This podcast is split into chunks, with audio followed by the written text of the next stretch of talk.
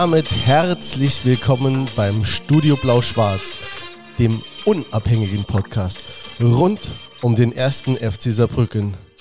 Einen schönen guten Abend wünsche ich allseits. Und, guten ähm, Abend. Guten Abend. Da schwätze sie schon. Und allseits ist heute ähm, etwas anders als sonst.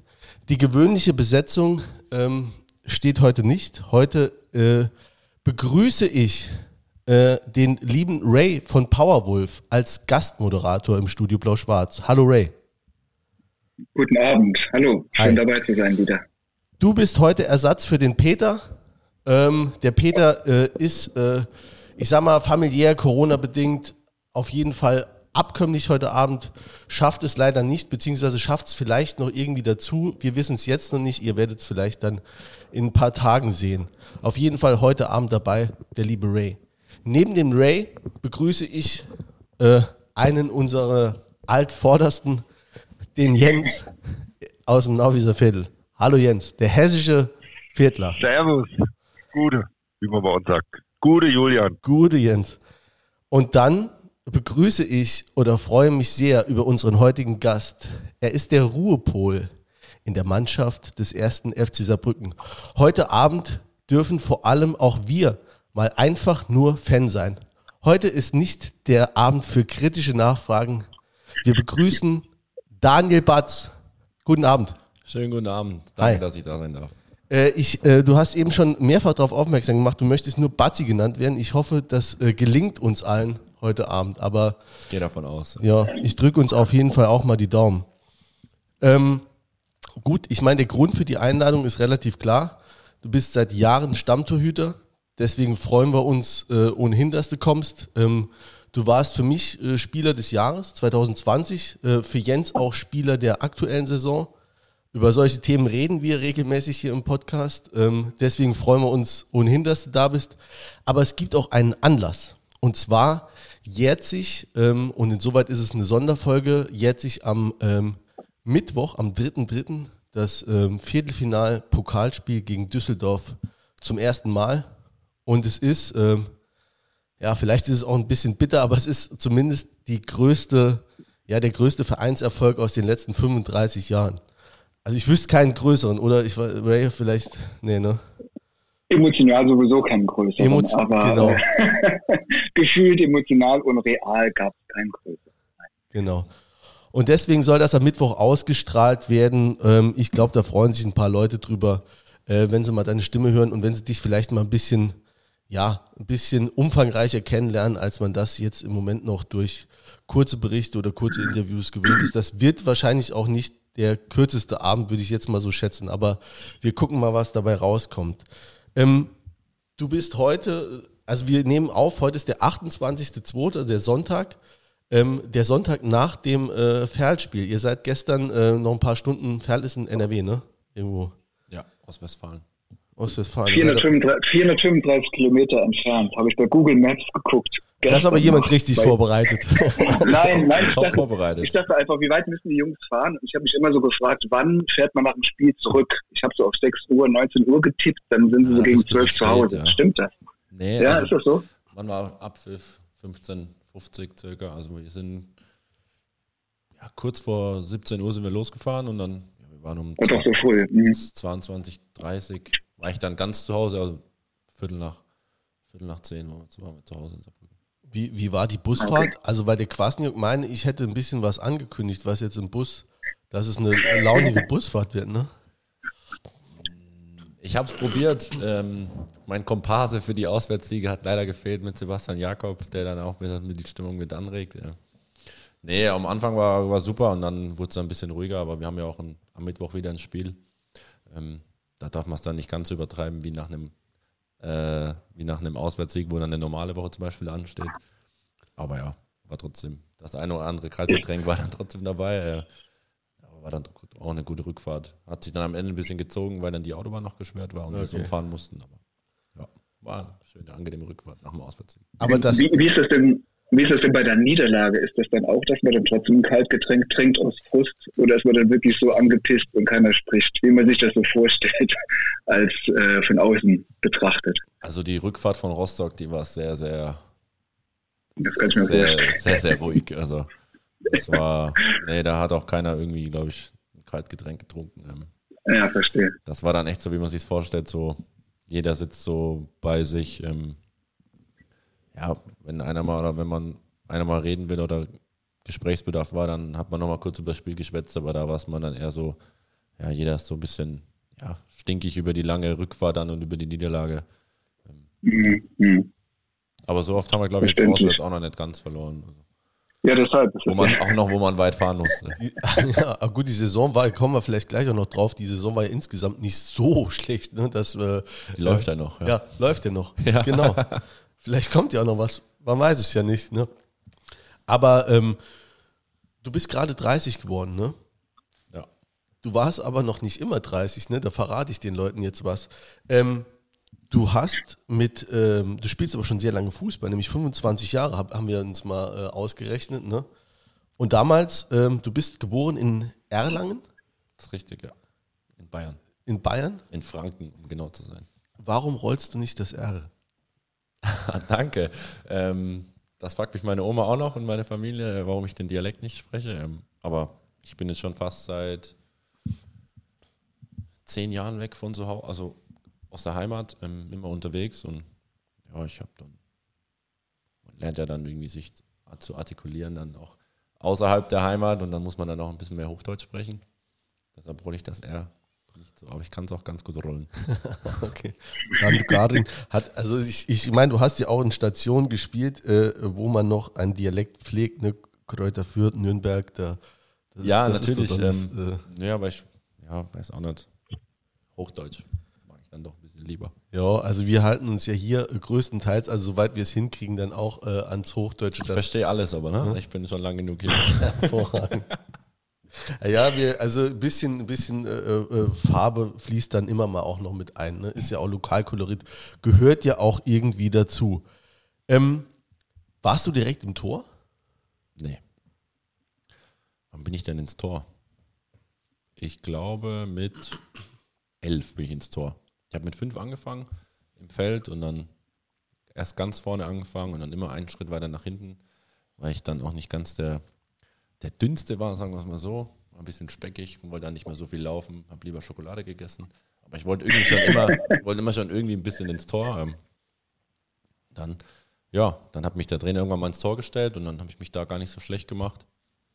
Und dann ging es relativ schnell, ja. Also dann bin ich mit, dann ging es ja von, vom Kleintor aufs Großtor, das war ja dann auch schon erstmal ein großer Schritt, aber ich war immer relativ groß, das, ja. ja. immer relativ groß, das war dann nicht so schwer für mich.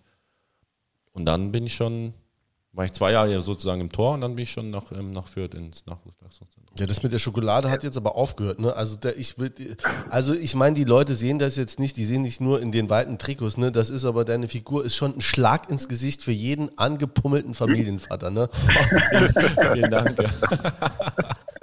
nee, ich, ich, bin echt, ich bin echt, äh, echt ein, ein Süßmaul eigentlich.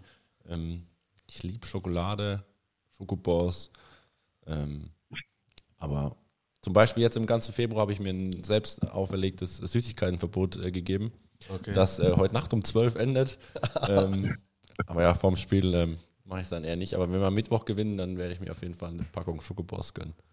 Ja, okay, aber es ist trotzdem sehr diszipliniert, ne, wenn man es dann so, wenn man es dann so einhalten kann. Ja, es ist, äh, ich habe eben mit meiner Lieblingsfreundin noch so ein paar Fotos geguckt von Instagram. Das ist schon, ja, das ist dann schon als Normalsterblicher, das ist schwierig. Aber der Trainer hat doch, der Trainer hat doch Gummibärchen verteilt. Das ist doch jetzt äh, der da neue ich, Da habe ich aber keinen genommen. Habe ich ihm extra auch so, ja. habe ich ihm extra auch so erklärt, Coach. Ich habe ich muss äh, eisern sein, äh, diszipliniert. Äh, ich habe da mir selber was auferlegt.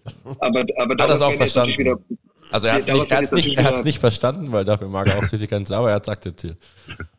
Okay, aber doch, wird natürlich jetzt wieder so die Überschrift, die Gummibärenbande macht alle platt und so, aber ähm, das finde ich irgendwie ein bisschen respektlos fast schon von Gummibärenbande zu spielen, nur weil der Trainer mal ein Gummibärchen gibt im Training. Also ja, das war nochmal so eine journalistische Sache, wo ich dachte, oh Mann.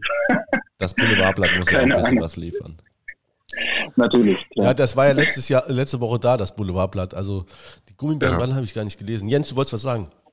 Ey, genau, ich wollte fragen, ob Fußball vorher bei dir in der Familie schon irgendwie eine Rolle gespielt hat. Ne? Man hört von vielen äh, Profis, da war der Vater irgendwie Trainer äh, oder die irgendwie beide Eltern, auch die Mutter irgendwie Sport ambitioniert. War das bei euch auch so oder gar nicht? Also meine Mom wüsste ich jetzt nicht, dass die Sport gemacht hat. Ähm, nee, mein Papa war, war Fußballer, ja, der war Stürmer. Und da habe ich dann als kleiner Junge dann immer ein paar Mal zugeguckt oder hat öfter zugeguckt. Und ich, ich, wollte, ich habe immer einen Ball gehabt, als ich klein war, immer Fußball spielen. Ähm, aber so in der Familie jetzt eher nicht. Mein Onkel war mein Trainer in der ganz, ganz am Anfang, ähm, bis dann zur E-Jugend und dann, dann hat sich das so ein bisschen getrennt. Aber meine ganze Familie ist ähm, ja, auch schon sportbegeistert und Sport interessiert und hauptsächlich Fußball natürlich. Ähm, ja, da kommt das dann zwangsläufig, dass man dann auch Fußball spielt. Aber braucht man denn Das da, heißt, du hast auch Geschwister? Ich habe Geschwister, ja, drei Stück. Das, und die machen aber was ganz anderes. Die haben, oder ist einer von denen auch irgendwie im Sport gelandet? Ja, der kleinste Bruder, der macht ähm, Karate. Also der ist ganz gut im Karate. Ich glaube, bayerischer Meister, glaube ich sogar. Und bei Deutschmeisterschaften auch vertreten. Der macht Karate. Die anderen machen, glaube nur auch hobbymäßig dann. Bisschen Fußball. aber braucht man da eine Familie im Background, die, die einen da, ähm, ich sag's mal, positiv formuliert anspornt, ähm, also auf dem, gerade auf dem Weg zum Profi oder geht das, äh, reicht da die eigene Motivation aus? Also ich muss sagen, ich bin immer ein bisschen Eigenbrötler gewesen in der Hinsicht. Ähm, ich hatte früh meinen eigenen Kopf. Ich wusste immer früh, was ich ähm, ja, erreichen will und ähm, bin auch relativ früh ausgezogen mit 16 dann von zu Hause.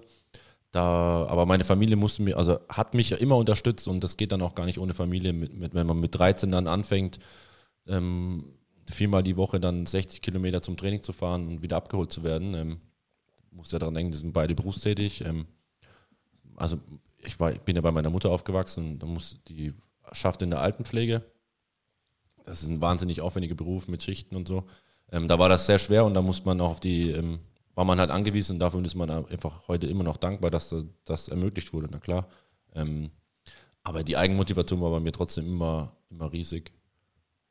Also war das, ich sag mal, du, du bist mit, äh, also du hast gesagt, du bist mit elf oder so ins Tor und dann, also wenn man das, ich kenne jetzt auch nur das Wikipedia-Wissen, aber wenn man dann die Jahreszahlen so vergleicht, dann hat es wohl nicht so lange gedauert, bis du dann zu Kräuter Fürth von deinem Heimatverein, dem SC Adelsdorf, dann nach Kräuter Fürth gewechselt bist. Da hat schon jemand, also da muss ja direkt ein Talent vorhanden gewesen sein, ne?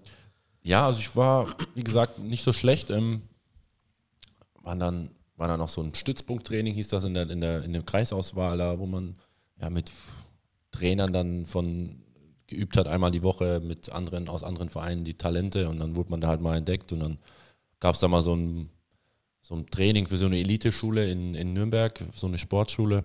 Da waren dann halt ein paar Scouts von Fürth und Nürnberg, sind die beiden größten Vereine dann in Franken. Ähm, ja, und dann wurde ich halt irgendwie entdeckt und dann bin ich erst nach Fürth mit meinen äh, beiden Kollegen, die auch aus meinem Dorf kamen und dann hatten wir da eine Fahrgemeinschaft und dann sind wir nach Fürth und dann, ja, nach circa eineinhalb Jahren sind wir dann nach Nürnberg. Ja, wieso das? Also in der Jugend dann von, von einem Profi zum. Ja, das ist gar nicht so ungewöhnlich eigentlich in der Jugend. Ähm, ich hatte damals die Wahl zwischen Nürnberg und Fürth, habe mich dann erst für Fürth entschieden. Ähm, und dann kam es dann eben bei Fürth dann nicht mehr ganz so zum Zuge gekommen. Nürnberg hat immer noch Interesse und dann bin ich halt nach Nürnberg und dann hatte ich echt eine gute Zeit in Nürnberg in der Jugend. Sieben Jahre. Und dann ist das halt manchmal im Fußball so, dass sich dann der Prophet im eigenen Land war es dann immer ein bisschen schwieriger. Wenn du aus der eigenen Jugend kommst, hast du dann schwer nach oben. Und dann, ja, bin ich dann eben aus Nürnberg gegangen. Und dann ähm, durfte ich nach Freiburg. Aber noch, äh, ja, Jens. Ja, ich wollte gerade fragen, ob das, äh, ist das nicht für einen Torhüter, du, weil du gerade gesagt hast, der Prophet im eigenen Land, für einen Torhüter nicht noch ein bisschen schwerer als für Feldspieler, weil du als Torwart ja nicht mal für fünf Minuten oder sowas reinkommst. Während als Feldspieler kann das ja einfach immer mal getestet werden. Dann guckt der Trainer mal so am Ende, ne, steht 3-0 irgendwie für die eigene Mannschaft und dann wirst du mal reingeschmissen und dann kannst du nicht mehr viel kaputt machen. Aber die Chance hast du ja eigentlich nicht als Torhüter. Also kann man das sagen, dass das schwieriger ist für Torhüter, da nach oben zu kommen? Ich denke schon, ja. Also das ist, Torhüter kann halt immer nur einer spielen und den wechselt man einfach auch als Trainer nicht, ähm, nicht oft aus, weil der Torwart natürlich auch ein Vertrauen braucht. Und da hast du es aus der eigenen Jugend natürlich dann richtig schwer. Du bist dann froh, wenn du erstmal in den, in den Profikader kommst, ähm, dann oben trainieren darfst, vielleicht mal bei Testspielen spielen darfst. aber ja, du weißt dann schon, dass es schwierig ist, dann nochmal aufs Feld zu kommen. Ähm, ja, war damals, äh, ich war dann auch äh, leider mit 18 ein ganzes Jahr verletzt, ähm, mit dem Mittelfußbruch ausgefallen. Das war natürlich auch nicht förderlich dann, gerade in dem Alter, wo man dann eigentlich ja erstmal erwachsen wird oder halt sich der Körper dann noch mehr verändert, ähm, war das schon sehr schwierig, ähm, aber ich habe das dann gut überstanden und dann ja, ging es dann eben in Nürnberg nicht weiter, aber so ist das halt eben im Fußball, das muss man dann, je früher es man dann lernt in diesem Geschäft, desto besser tut das einem, ähm, das dann auch irgendwann richtig einordnen zu können. Ja, also äh, wenn ich gerade eine Frage hinten dran noch stecken darf, weil das hatte ich mir aufgeschrieben, Feel free. äh, dass du, bitte? Feel free. Mach. Ja, äh, äh, dass du da äh, eine Verletzung hattest und ich habe äh, mal dieses Buch gelesen von diesem Markus sowieso, der mal bei den Bayern war, der der Kapitän war und der sich auch in der sehr entscheidenden Phase äh, in, äh, bei den Bayern Amateuren verletzt hat und dann den, den Sprung zu den Profis nicht geschafft hat. Glaubst du, dass diese Verletzung eine äh, längerfristige Auswirkung auf deine Karriere hatte oder gar nicht?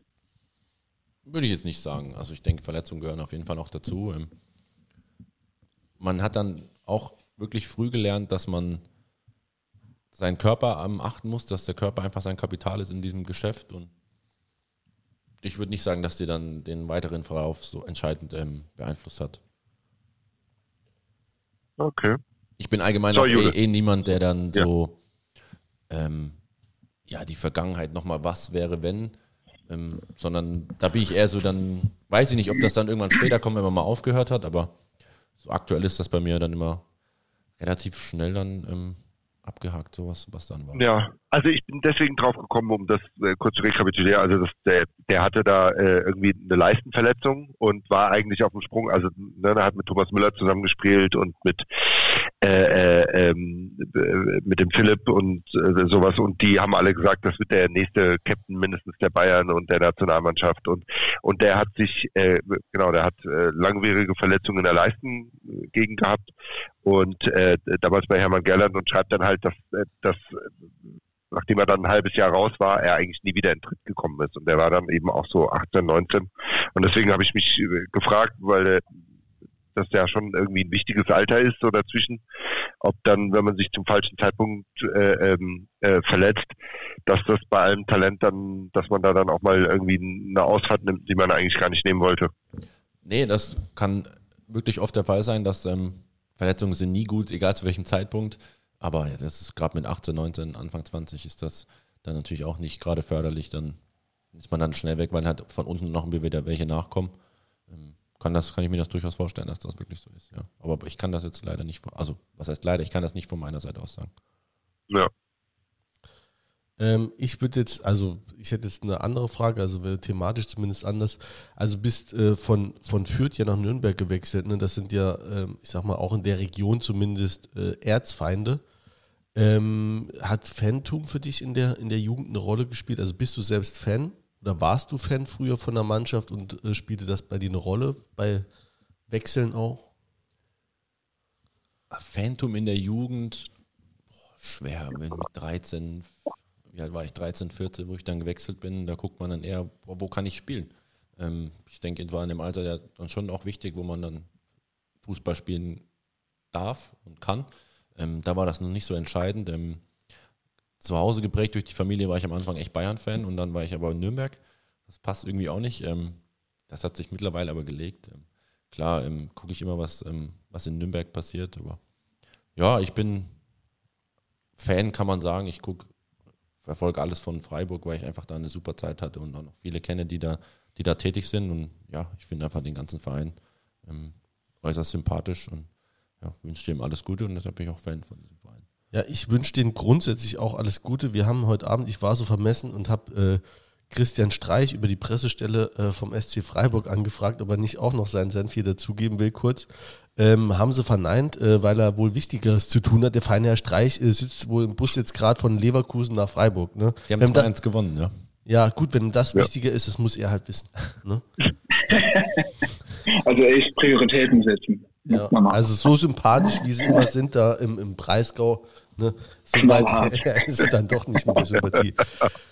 Ähm, du hast da ähm, der, S zu F und F zu S, das ist ja immer die Verwechslungsgefahr, ne? Ja, stimmt. also du hast in Freiburg, ähm, äh, nee, wie gesagt, immer nur, immer nur reinlabern, das äh, finde ich gut. Ähm, du hattest äh, fünf schöne Jahre in Freiburg, hast da auch ein Spiel in der Bundesliga dann gemacht, unter Christian Streich auch schon, da war der auch schon da. Ähm, also durftest da dran schnuppern. Ähm, wa, wa, was hat es ausgemacht, dass du dann gesagt hast, ich wechsle? Oder war es die Perspektive? Oder? Ja, gut, ich war also vier Jahre in Freiburg, ähm, ähm, von 2011 bis 2015, ähm, durfte dann Bundesliga spielen ähm, in Dortmund. War im Nachhinein, muss man sagen, war ich noch nicht so weit. Ähm, aber ich fand, das war, also Christian Streich hat mich für meine, für meine Trainingsleistung, für meine Entwicklung in meinem ersten Jahr dann im, bei Freiburg dafür belohnt und am letzten Spieltag, weil wir vorher schon gerettet waren, ähm, bin ich ihm ewig dankbar dafür, muss man auch sagen. Ich denke, ähm, es ist ein Privileg, Bundesliga spielen zu dürfen. Dann auch noch äh, in so einem Stadion vor so vielen Menschen. Es war einfach ein, ähm, ja, ein einmaliges, ähm, schönes Ereignis. Ähm, danach war es dann, war's ein bisschen schwieriger für mich. Hatte ich auch ja, ein, kein gutes Jahr danach, weil ich mir wahnsinnig ja, Selbstvorwürfe gemacht habe. Erstmal, ähm, ich habe ewig davon geträumt gehabt, Bundesliga zu spielen und dann kriegst du so vier Hütten, wo du halt bei zweieinhalb mit drin hängst, weil du irgendwelche Sachen da machst, die du eigentlich nicht machst. Ähm, ja, war eine schwierige Phase, habe dann mit dem Torwarttrainer auch viel drüber gesprochen und es hat mir dann noch, habe hab ich ein bisschen gebraucht, hat ein bisschen an mir genagt, ähm, muss ich sagen. Und danach, danach ging es wieder ähm, bergauf, und, aber dann habe ich mich für mich entschieden, ähm, ich möchte spielen, ähm, habe mich dann umgeguckt. Freiburg wollte mich eigentlich noch verlängern, ähm, aber ich habe mich dazu entschlossen, dann den Verein dann noch ähm, zu verlassen, weil ich eben die Perspektive haben wollte zu spielen. Und habe das damals dann in der dritten Liga bei Chemnitz als die beste Option gesehen. Okay. bin ich halt nach Chemnitz gegangen. Aber du hast eben gesagt, ähm, du warst noch nicht so weit. Also war das eher, äh, ein körperliches oder beziehungsweise war das die Spielweise oder deine, deine Torwartkunst, die noch nicht so weit war, oder war es die, mental, dass du dann nicht das.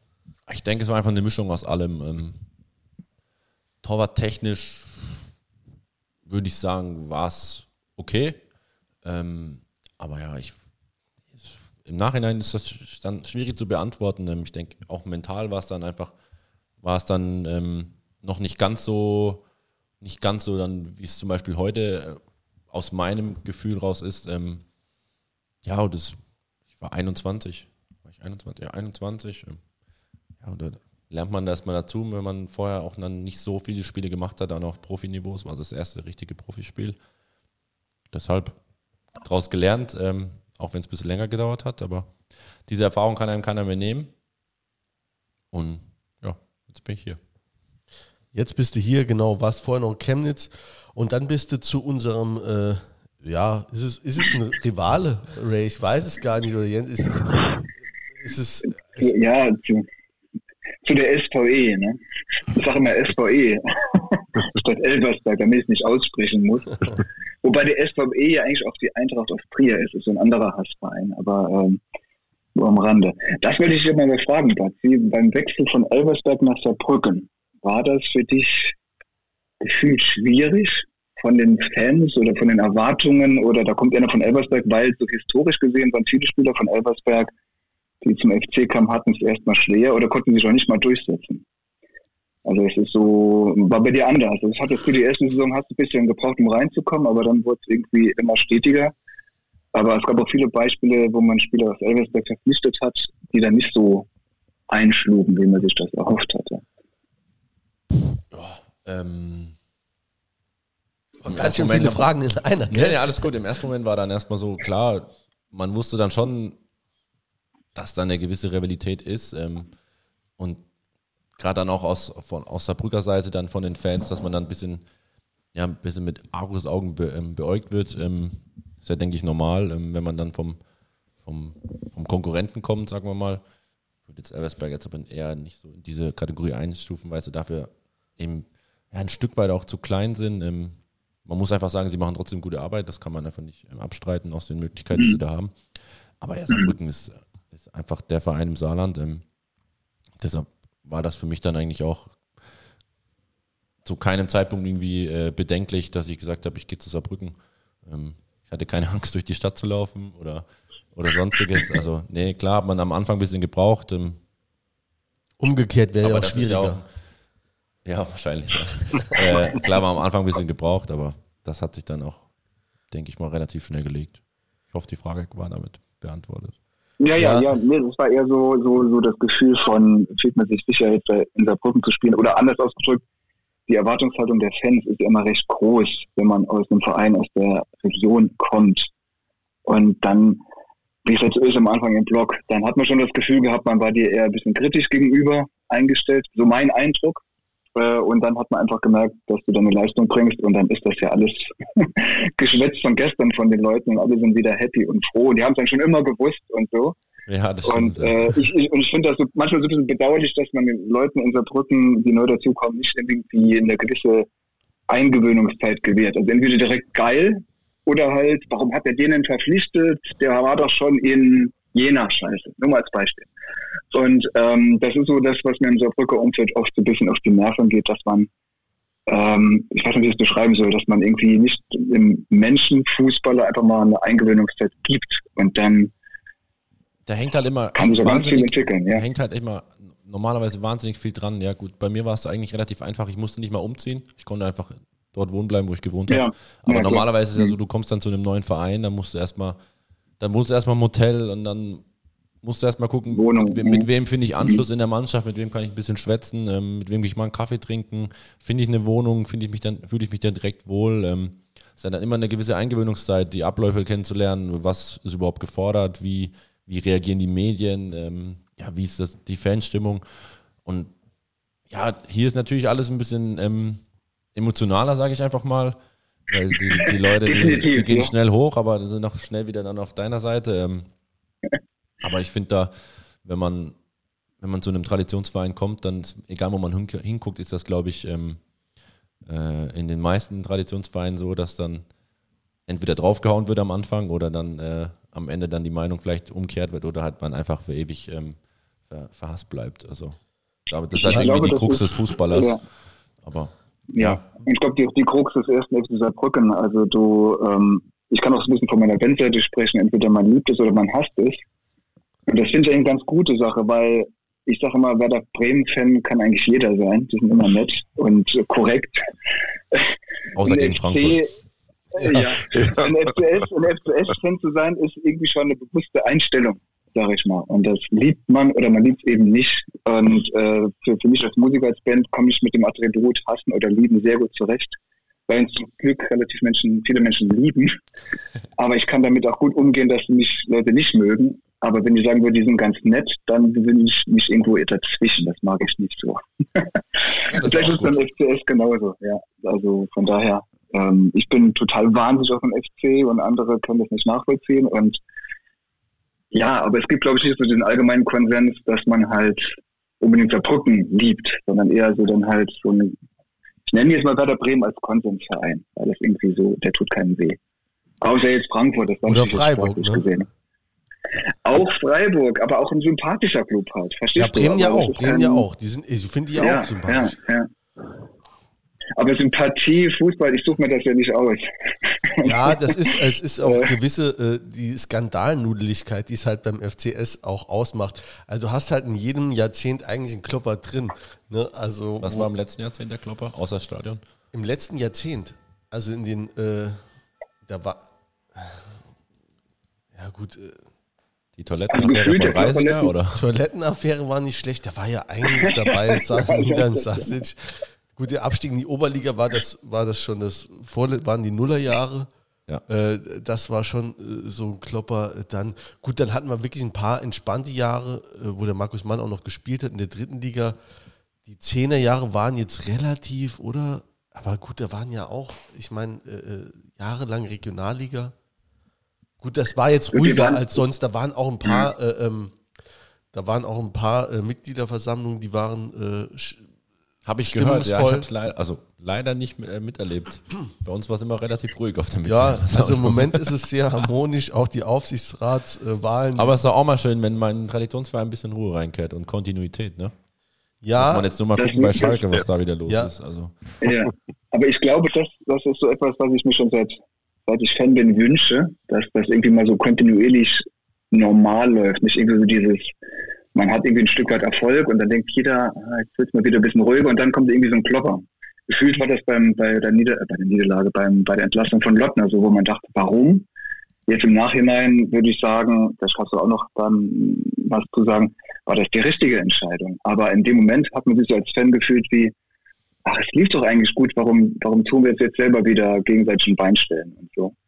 Ähm, das ist immer die große Angst für mich als Fan, dass es jetzt auch jetzt, wo es wieder gut läuft oder wo es, wo es irgendwie kontinuierlich gut läuft, dass irgendwann wieder der Punkt kommt, dass irgendwas passiert, wo du denkst, warum diese Unruhe reinbringen? Warum nicht einfach mal die Jungs machen lassen, spielen lassen, Ruhe bewahren und das ist irgendwie manchmal anstrengend.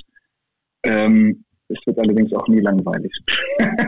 stimmt, Muss aber das, auch sagen. das zeigt einfach diese Emotionalität. Ne? Also man lebt, Total, diesen, man ja. lebt diesen Verein, ähm, man ist da voll dabei und ich denke auch, dass diese, diese Corona-Zeit ähm, ganz viele Leute dann nochmal ja, in diesem Gefühl verstärkt, noch emotionaler zu werden, ähm, weil man sich halt irgendwie daran festhält, weil man halt aktuell gerade wenig bis nichts machen kann. Und das, ähm, denke ich, ist einfach die aktuelle Schwierigkeit in dieser Zeit, aber ja, es geht auch bald wieder aufwärts und ich hoffe, die Ruhe wird trotzdem ähm, so beibehalten im Verein und auch, ähm, oder einkehren. auch, auch im Umfeld, ähm, auch wenn es mal in ein paar Spielen dann mal nicht so lief. Ja, also kommen wir mit Sicherheit Aber auch die, nachher- zu, zu der Frage, also ich fand im letzten Jahrzehnt auf jeden Fall diese, was waren das, 14 neuen Spieler bei Sassic. bei Oh Sasic Gott, war ja. schon, also das war schon Ja. krasser, Ja, also krasse Nummer. Dann, der dann Person, hat er, äh, dann hat er die zweite Mannschaft abgemeldet. Also das, da war, da war wieder kurz vor knapp. Also da hast du eigentlich in den 90er Ja. Jahren Zwangsabstieg, du hast eigentlich immer, also wirklich einen Klopper mindestens äh, pro Jahrzehnt. Also ja, danke. Also ich bin damals, ich bin damals, das war ja Winterpause, als Sassic diese 14 neuen Spieler äh, verpflichtet hatte, bin ich mit Peter nach Elversberg gefahren und wir haben uns absolut anständig verhalten. Und äh, ich bin echt, echt davon ausgegangen, so naiv wie ich bin, als Fußballfan bin ich sehr naiv, dass ich dachte, ja komm, jetzt, jetzt läuft das. Und ich habe bei der ersten Aktion hat man schon gemerkt, da war eine so verunsicherte Mannschaft auf dem Platz. Und da war eigentlich jedem klar, das war heute, es war nicht heute der Abstieg, aber es war gefühlt, das wird nichts mehr. Wir haben noch in orangenen, müllfarbenen Trikots gespielt.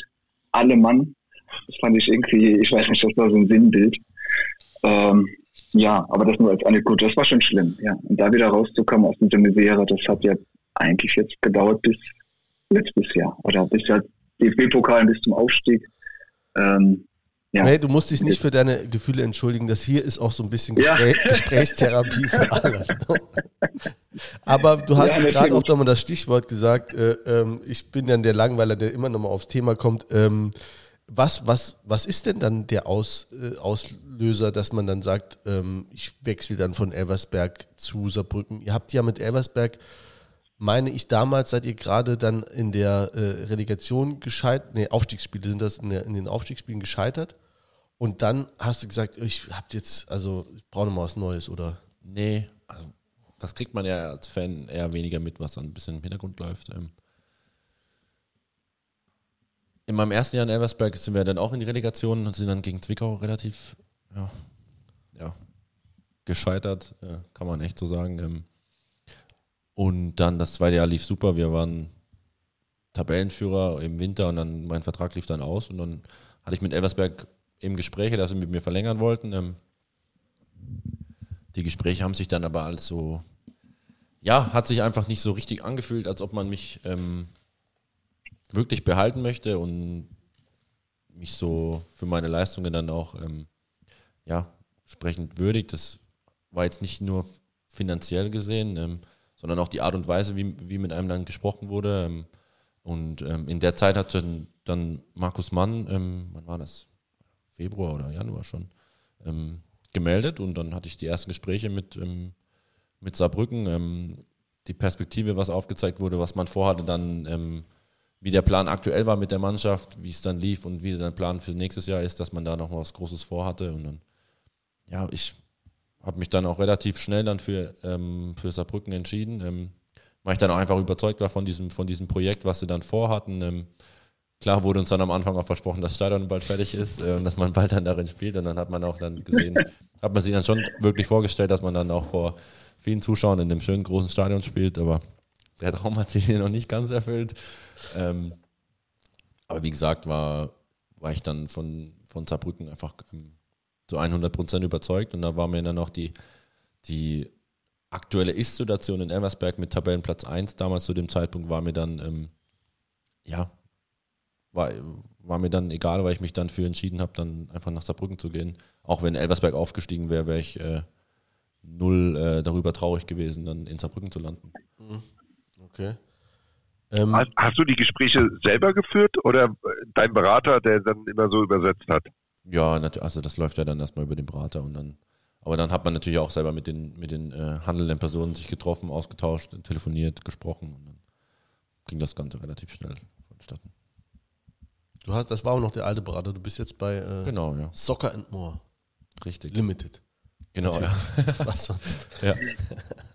ähm, aber was mich noch interessiert zu Elversberg, also ich kenne da auch so die von, von früher tatsächlich noch vom Fußball, das waren auch gute Fupper, da so die handelnden Personen, äh, Strauß, ne, sind da ja auch zwei dabei. Äh, ich glaube, die sind nur Cousins, nicht äh, verbrüdert, aber ähm, meine ich schon zwei ganz, ganz gute Typen. Was, ähm, was unterscheidet so das, das Arbeiten jetzt in Elversberg? Das ist ja wahrscheinlich ein gutes Stück ruhiger. Ist, ist das manchmal auch angenehmer, seiner Arbeit danach zu gehen? Und äh, in dem Zusammenhang auch noch, ähm, sind das gute Strukturen da? Ist das ein professionelles Arbeiten? Du hast es eben ja schon mal kurz anklingen lassen. Also zur ersten Frage. Ähm ja, ein Stück weit ist das schon entspannt dort. Also, du ein Spiel verlierst oder ein Spiel gewinnst, ist ungefähr dieselbe Stimmung, weil halt keiner da ist. Also, ähm, da ist das hier schon ganz anders, muss man ähm, sagen. Ähm, wenn du hier ein Spiel gewinnst, dann, ja, dann merkst du das in der Stadt oder auch beim Training. Und wenn du ein Spiel verlierst, dann merkst du es halt auch, aber in die andere Richtung. Ähm, deshalb mache ich das eher ein bisschen lieber. Ähm, da war das schon trotzdem ruhig in Elversberg. Ähm, ob man da jetzt lieber das gemacht hat oder nicht, das das ist, äh, zwar, das ist nicht relevant, weil Fußball spielen tut man immer gern. Ähm, die zweite Frage zu den Strukturen. Ähm, damals hat Elversberg noch in Frankreich, äh, in Frankreich trainiert, da war Trainingsplatz okay, ähm, aber da waren jetzt auch keine High-Class-Strukturen, kann man auch nicht erwarten in der Regionalliga oder durch die Geschichte auch von Elversberg war das einfach nicht zu erwarten. Jetzt weiß ich gar nicht, wo die trainieren glaube auf mehreren Plätzen, jetzt weil die jetzt wieder in Deutschland sind. Ähm, ich glaube, St. glaub, St. Ingbert sind die jetzt mittlerweile. Habe ich mal im aktuellen Bericht gehört. Das, das kann sein. ja. Um den SR zu featuren. Das kann sein. Ähm, genau. Aber so ähm, im Verein sind die schon, gerade auch dann im Social Media Bereich und im NLZ, glaube ich, haben die da schon gute Strukturen geschaffen. Ähm, bin da jetzt aber auch nicht mehr so wirklich drin, um das ähm, wirklich beurteilen zu können. Okay. Gut, interessiert sich halt keiner dafür, ne? Das ist dann eben auch die. Ja, aber du musst, wenn man sich mal die Facebook-Seite anguckt und ich weiß gar nicht, wie viele Likes die haben, die haben erstaunlich viele Likes, aber dabei ist es gar nicht so groß. Also da muss ja schon gut Clickbait. Werbung gemacht werden. Also ich habe hier mal ein paar Mal in der Stadt Werbung gesehen für SV Elversberg auf Stadtbahn oder Bussen. Da habe ich mich auch gefragt, das kann ja eigentlich nicht sein. Ja, und wir warten ja. heute noch auf die blau-schwarze Saarbahn. Ja, das, das, kann eigentlich nicht sein, dass in der, in der Stadt Saarbrücken hier Werbung gemacht wird für Elversberg. Ja, ähm, da soll man das Thema ein bisschen nach hinten schieben, weil auf die Strukturen kämen wir eh noch, ähm, würde ich eh noch am Schluss, also was heißt am Schluss, ne, zu einem späteren Zeitpunkt an diesem doch noch sehr jungen Abend nach 40 Minuten kommen. Ne? Ähm, Du war, bist dann, äh, hast du die goldrichtige Entscheidung getroffen, dann äh, nach Saarbrücken zu gehen, bist jetzt seit äh, knapp vier Jahren jetzt bei uns, und das ist die vierte Saison, äh, läuft jetzt demnächst ab. Ähm, ja, vielleicht kannst du einfach mal, du bist direkt Stammtorhüter geworden, ähm, vielleicht kannst du einfach mal kurz sagen, wieso dein, äh, ja, wie ist es hier? Also, ne? Oder ich frage die Frage, die recht allgemein gehaltene Frage im Zusammenhang, ähm, du hast noch Vertrag bis 2022, meine ich ähm, was spricht dafür, dass du noch länger bei uns bist, beziehungsweise dass du einfach hier deine Karriere irgendwann ähm, ja, an einem noch so fernen Moment äh, beenden wirst? fangen wir erstmal an, seitdem ich da bin. ähm, ja, ich kam dann 2017, ähm, habe mich dann durchgesetzt gegen Rico Ziemer und am Anfang ein bisschen, bisschen gewackelt in den ersten Spielen, sagen wir es mal so. Äh, kein gutes Spiel in Freiburg gehabt zum Beispiel. Ähm, ja, sonst nicht ganz so souverän gewirkt, vielleicht wie es, ähm, wie es sein sollte. Ähm, aber dann war das, glaube ich, eine ganz ordentliche Saison. Sind dann am Ende leider gescheitert, so wie wir alle noch, denke ich, äh, schmerzhaft in Erinnerung haben in, in München. Hm, ja, das war dann wieder mal schwierig für mich, weil es halt das dritte Jahr in Folge war, wo du so einen auf die Fresse bekommst. Ähm, aber hier war es nochmal deutlich schlimmer als vorher. Er war doch zweimal besser, ne? Also gegen 1860. Deshalb war es ja auch, deut ja. deshalb war's auch ja. deutlich, äh, deutlich schmerzhafter ähm, als die Jahre noch vorher. Ähm. Aber ja, dann hatten wir ein schwieriges Jahr 2019 danach, nach, der, nach diesem Niederschlag. Ähm, hatten auch immer eine gute Konkurrenz mit Mannheim, die dasselbe Schicksal dann hatten wie wir, aber die es dann besser hinbekommen haben in dem Jahr.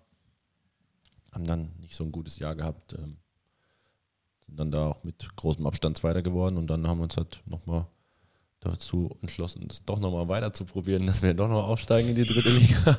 Äh, blieb uns ja auch nicht ganz übrig, weil man, ich finde, im Leben sollte man immer weitermachen, egal wie, wie, wie aussichtsreich man sich fühlt oder es vielleicht aussieht. Ähm, es geht immer irgendwie weiter. Am nächsten Morgen geht die Sonne immer irgendwo auf. Ich ja. denke, so sollte man das auch Ganze angehen. Ähm, ja, leider leider meistens woanders, ne? Geht ja, die Sonne auf. Aber sie geht auf. ja, das stimmt. Aber das waren, äh, es waren wirklich tatsächlich, also als Fans, wir haben ja auch schon die Relegation 2015 mitgemacht. Ähm, 2018 äh, haben der Ray und ich äh, die zusammen gesehen. Äh, äh, zumindest das Rückspiel haben wir hier eine Kneipe für äh, aufgeschlossen, haben ein paar Mann, ein paar Guten, die das, das Rückspiel gesehen und ein dramatischer Nachmittag. Ich weiß noch, wie fertig wir waren. Also nass geschwitzt nach dem mhm. äh, äh Spiel. Ich, ich, ich, ich, hatte noch meine Tochter mitgebracht, weil wenn meine Tochter dabei ist, hat der FC nie verloren. Und wir haben ja die, nicht die Serie verloren hat Bestand dort. Gehabt, ja, leider hat's nicht die Serie hat Bestand gehabt und dann, und dann hat sie das nicht verstanden, dass ich den Tränen nah war und alle haben wir so vor uns hingestanden. Die hat das nicht verstanden damals und fing dann auch an zu weinen. Wie, die haben verloren? Die haben doch nicht verloren. Ja, aber Auswärtsregelung und der Scheiß. Und das war schon irgendwie schon sehr bitter. Und dieses Gefühl, was man so, diese Leere, die man dann halt fühlt, könnte ich mir jetzt als Laie vorstellen, dass man das schon so ein Stück weit in die neue Saison mitträgt. Weil du sagtest, danach war es echt schwierig in der Saison nochmal so, komm jetzt sich nochmal neu zu motivieren. Ich hatte schon das Gefühl, dass das, dass das ja nicht äh, direkt abzuschalten ist. Oder ist das als Fußballer so, dass man dann sagt, Saison vorbei, war scheiße, jetzt wieder neu angreifen oder ist man dann irgendwie doch vielleicht so ein bisschen, also Mario Müller zum Beispiel hat, hat meines Dafürhalten hat man gemerkt, dass dem das echt nachginge mit diesem blöden Elfmeter, den er da verursacht hatte auf der rechten Bahn. Ähm, oder, oder kann man das abschalten? Neue Saison, neues Glück, egal was vorher war? Das ist immer eine Typfrage, ne? Also es mhm. wie überall. Also es gibt sensible Typen, dann gibt es Typen, die sind ja ein bisschen tougher oder können das einfach besser ab. Ähm, das ist einfach eine absolute Typfrage, aber in der Fußballmannschaft okay. hast du halt elf verschiedene Charaktere und ähm, mhm. wenn da, keine Ahnung, ich weiß nicht, wie, wie, wie das bei den anderen aussah, aber ich kann nur dann aus meiner Sicht sprechen. Ich habe das die Jahre vorher mitgemacht und ich konnte mich dann immer okay, wieder, ja. ich konnte mich immer wieder neu motivieren, ähm, mhm. immer wieder probiert, jetzt erst recht, jetzt erst recht, jetzt erst recht oder irgendwann wird man dafür belohnt. Ähm, ähm, dass man beharrlich bleibt.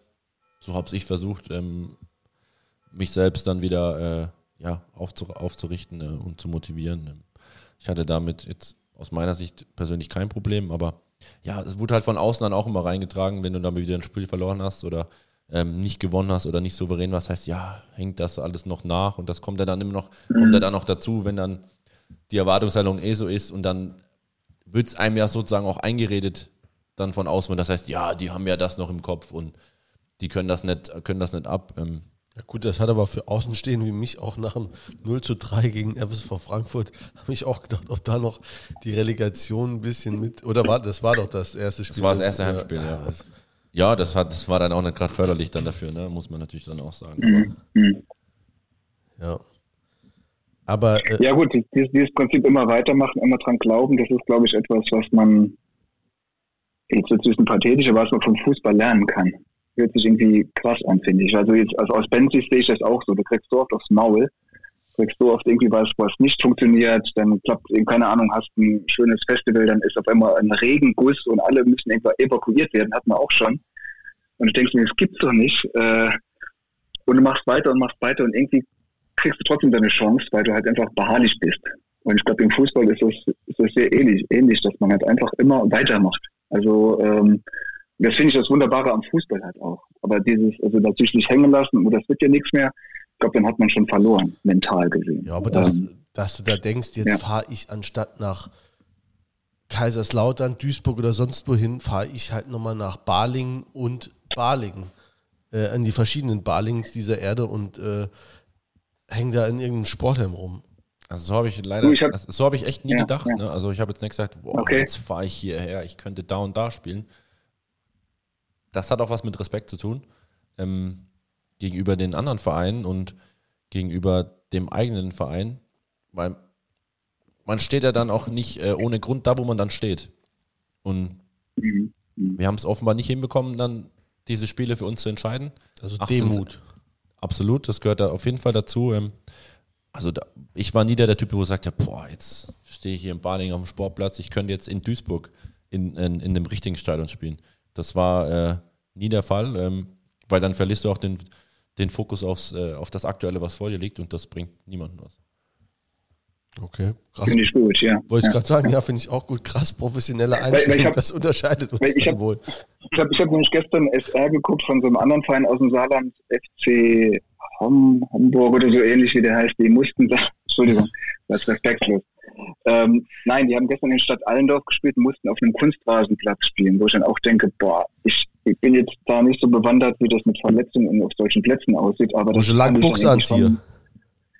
Ja, aber ich fand es schon stramm halt. So einfach so, dass die Jungs da, die auch unter Profibedingungen, denke ich, äh, wie Homburg trainiert, dann auf solchen Plätzen dann agieren muss, ist glaube ich schon schwierig. Oder? Ja, also nicht falsch verstehen. Ne? Ich bin auch echt froh, dass wir ja. nicht mehr auf diesen Plätzen spielen. Ähm, nee, nee, ich habe dich richtig verstanden, klar, klar. Nee, aber ja, ja. Ähm, wenn, ich, wenn ich das jetzt so auch so sehe, dann denke ich so, boah, ich bin schon eher froh, dass man dann in einem Stadion spielt, jetzt wie in Ferl, was auch echt ein schönes Stadion war, ähm, ja. als jetzt in, als Beispiel in Stadt Allendorf.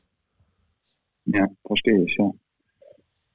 Gut, wenn man beim FSV Frankfurt auf dem Platz das spielt oder in Meppen, dann wünscht man sich vielleicht wieder Stadt Allendorf. Keine Ahnung, kein, aber das, kein Highlightplatz. Das sah ja. schlimm aus, ja. Das war wirklich äh, ja, schöner Acker. Ähm, Jens, äh, sollen wir noch ein bisschen äh, zum äh, Torwartspiel kommen? Ja, ich habe da noch so ein paar Torwart-Nerd-Fragen. Ja, ich warte schon die ganze ja. Aber bevor du fragst, will ich ganz kurz ja. noch erzählen, äh, bevor ich das jetzt wieder vergesse. Äh, wir haben ein Gastgeschenk bekommen und zwar hat der Daniel Batz uns äh, Torwarthandschuhe mitgebracht, ähm, die für ihn angefertigt wurden äh, von der äh, hervorragenden Firma Ulsport, für die wir hiermit keine Werbung machen wollen, das nur mal erwähnt haben wollen. Ähm, die liegen signiert neben mir, die sind nicht zum Einsatz gekommen, aber ein äh, hervorragendes Mitbringsel. Äh, vielen Dank dafür an der Stelle. Sehr gerne.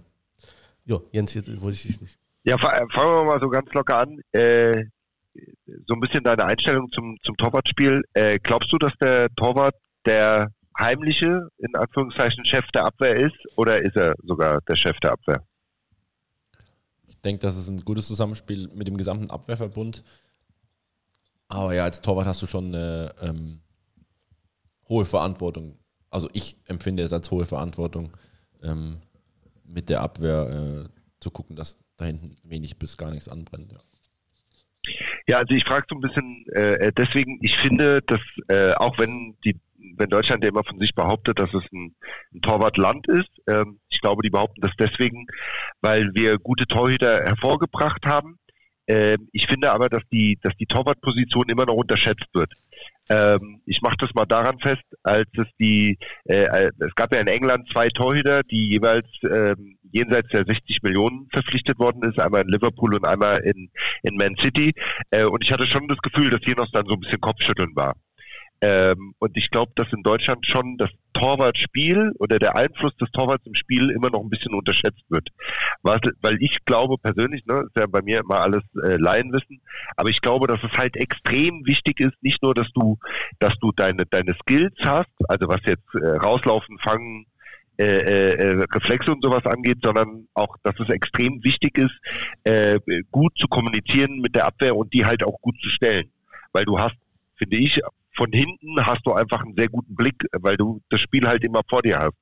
Und das hast du jetzt als Abwehrspieler, wenn du, wenn, wenn du mitgehst und ähm, äh, auch auf verschiedene Sachen wie Abseits und sowas äh, ja irgendwie achten musst, hast du das nicht. Und gerade die das Sortieren im 16er finde ich sau wichtig.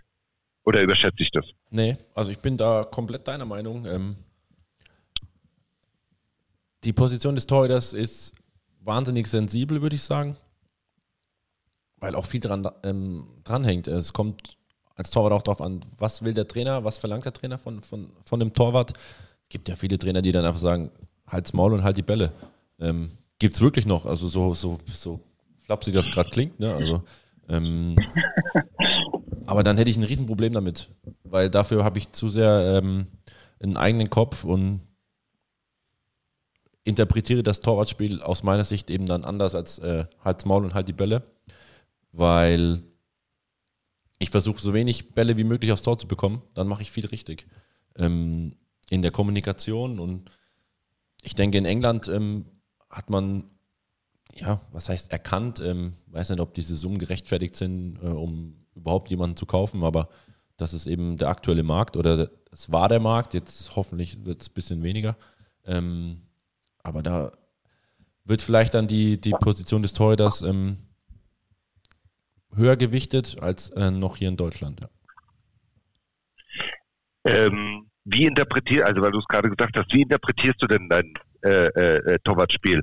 Ähm, jetzt mal so rein auf die äh, im, im Feld gesehen, weil so mein Gefühl, wenn ich das so sehe, interpretierst du es immer noch recht klassisch, im, also nicht im Sinne eines Manuel Neuer, der sich ja vielleicht schon als letzter Feldspieler sieht, der die, den, den Ball auch in die Hände nehmen kann, habe ich schon das Gefühl, dass du eigentlich immer ein bisschen weiter hinten bist und das nicht so offensiv als spielender Torwart interpretierst. Stimmt das oder täuscht das? Da muss ich, also da würde ich dir jetzt widersprechen. Ich finde, ich, ich habe einen, aber wenn, wenn das deine Meinung okay. ist, muss ich das natürlich akzeptieren. Ähm, ähm, muss ich noch dran arbeiten. Äh, ich finde, ich bin schon relativ offensiver ausgerichtet, versuche auch aktiv, wenn es geht, am, am Spielaufbau teilzunehmen oder der Mannschaft dann auch mal zu helfen, wenn wir sind ja dann auch eher schon eine Mannschaft, die vorne weit drauf geht und die Kette relativ hoch schiebt, um dann hinten schon ein bisschen zu helfen. Ähm, kommen nicht immer die Situationen, ähm, wo man dann Manuel Neuer-like irgendwo außerhalb des Strafraums spektakulär, spektakulär klären muss oder soll.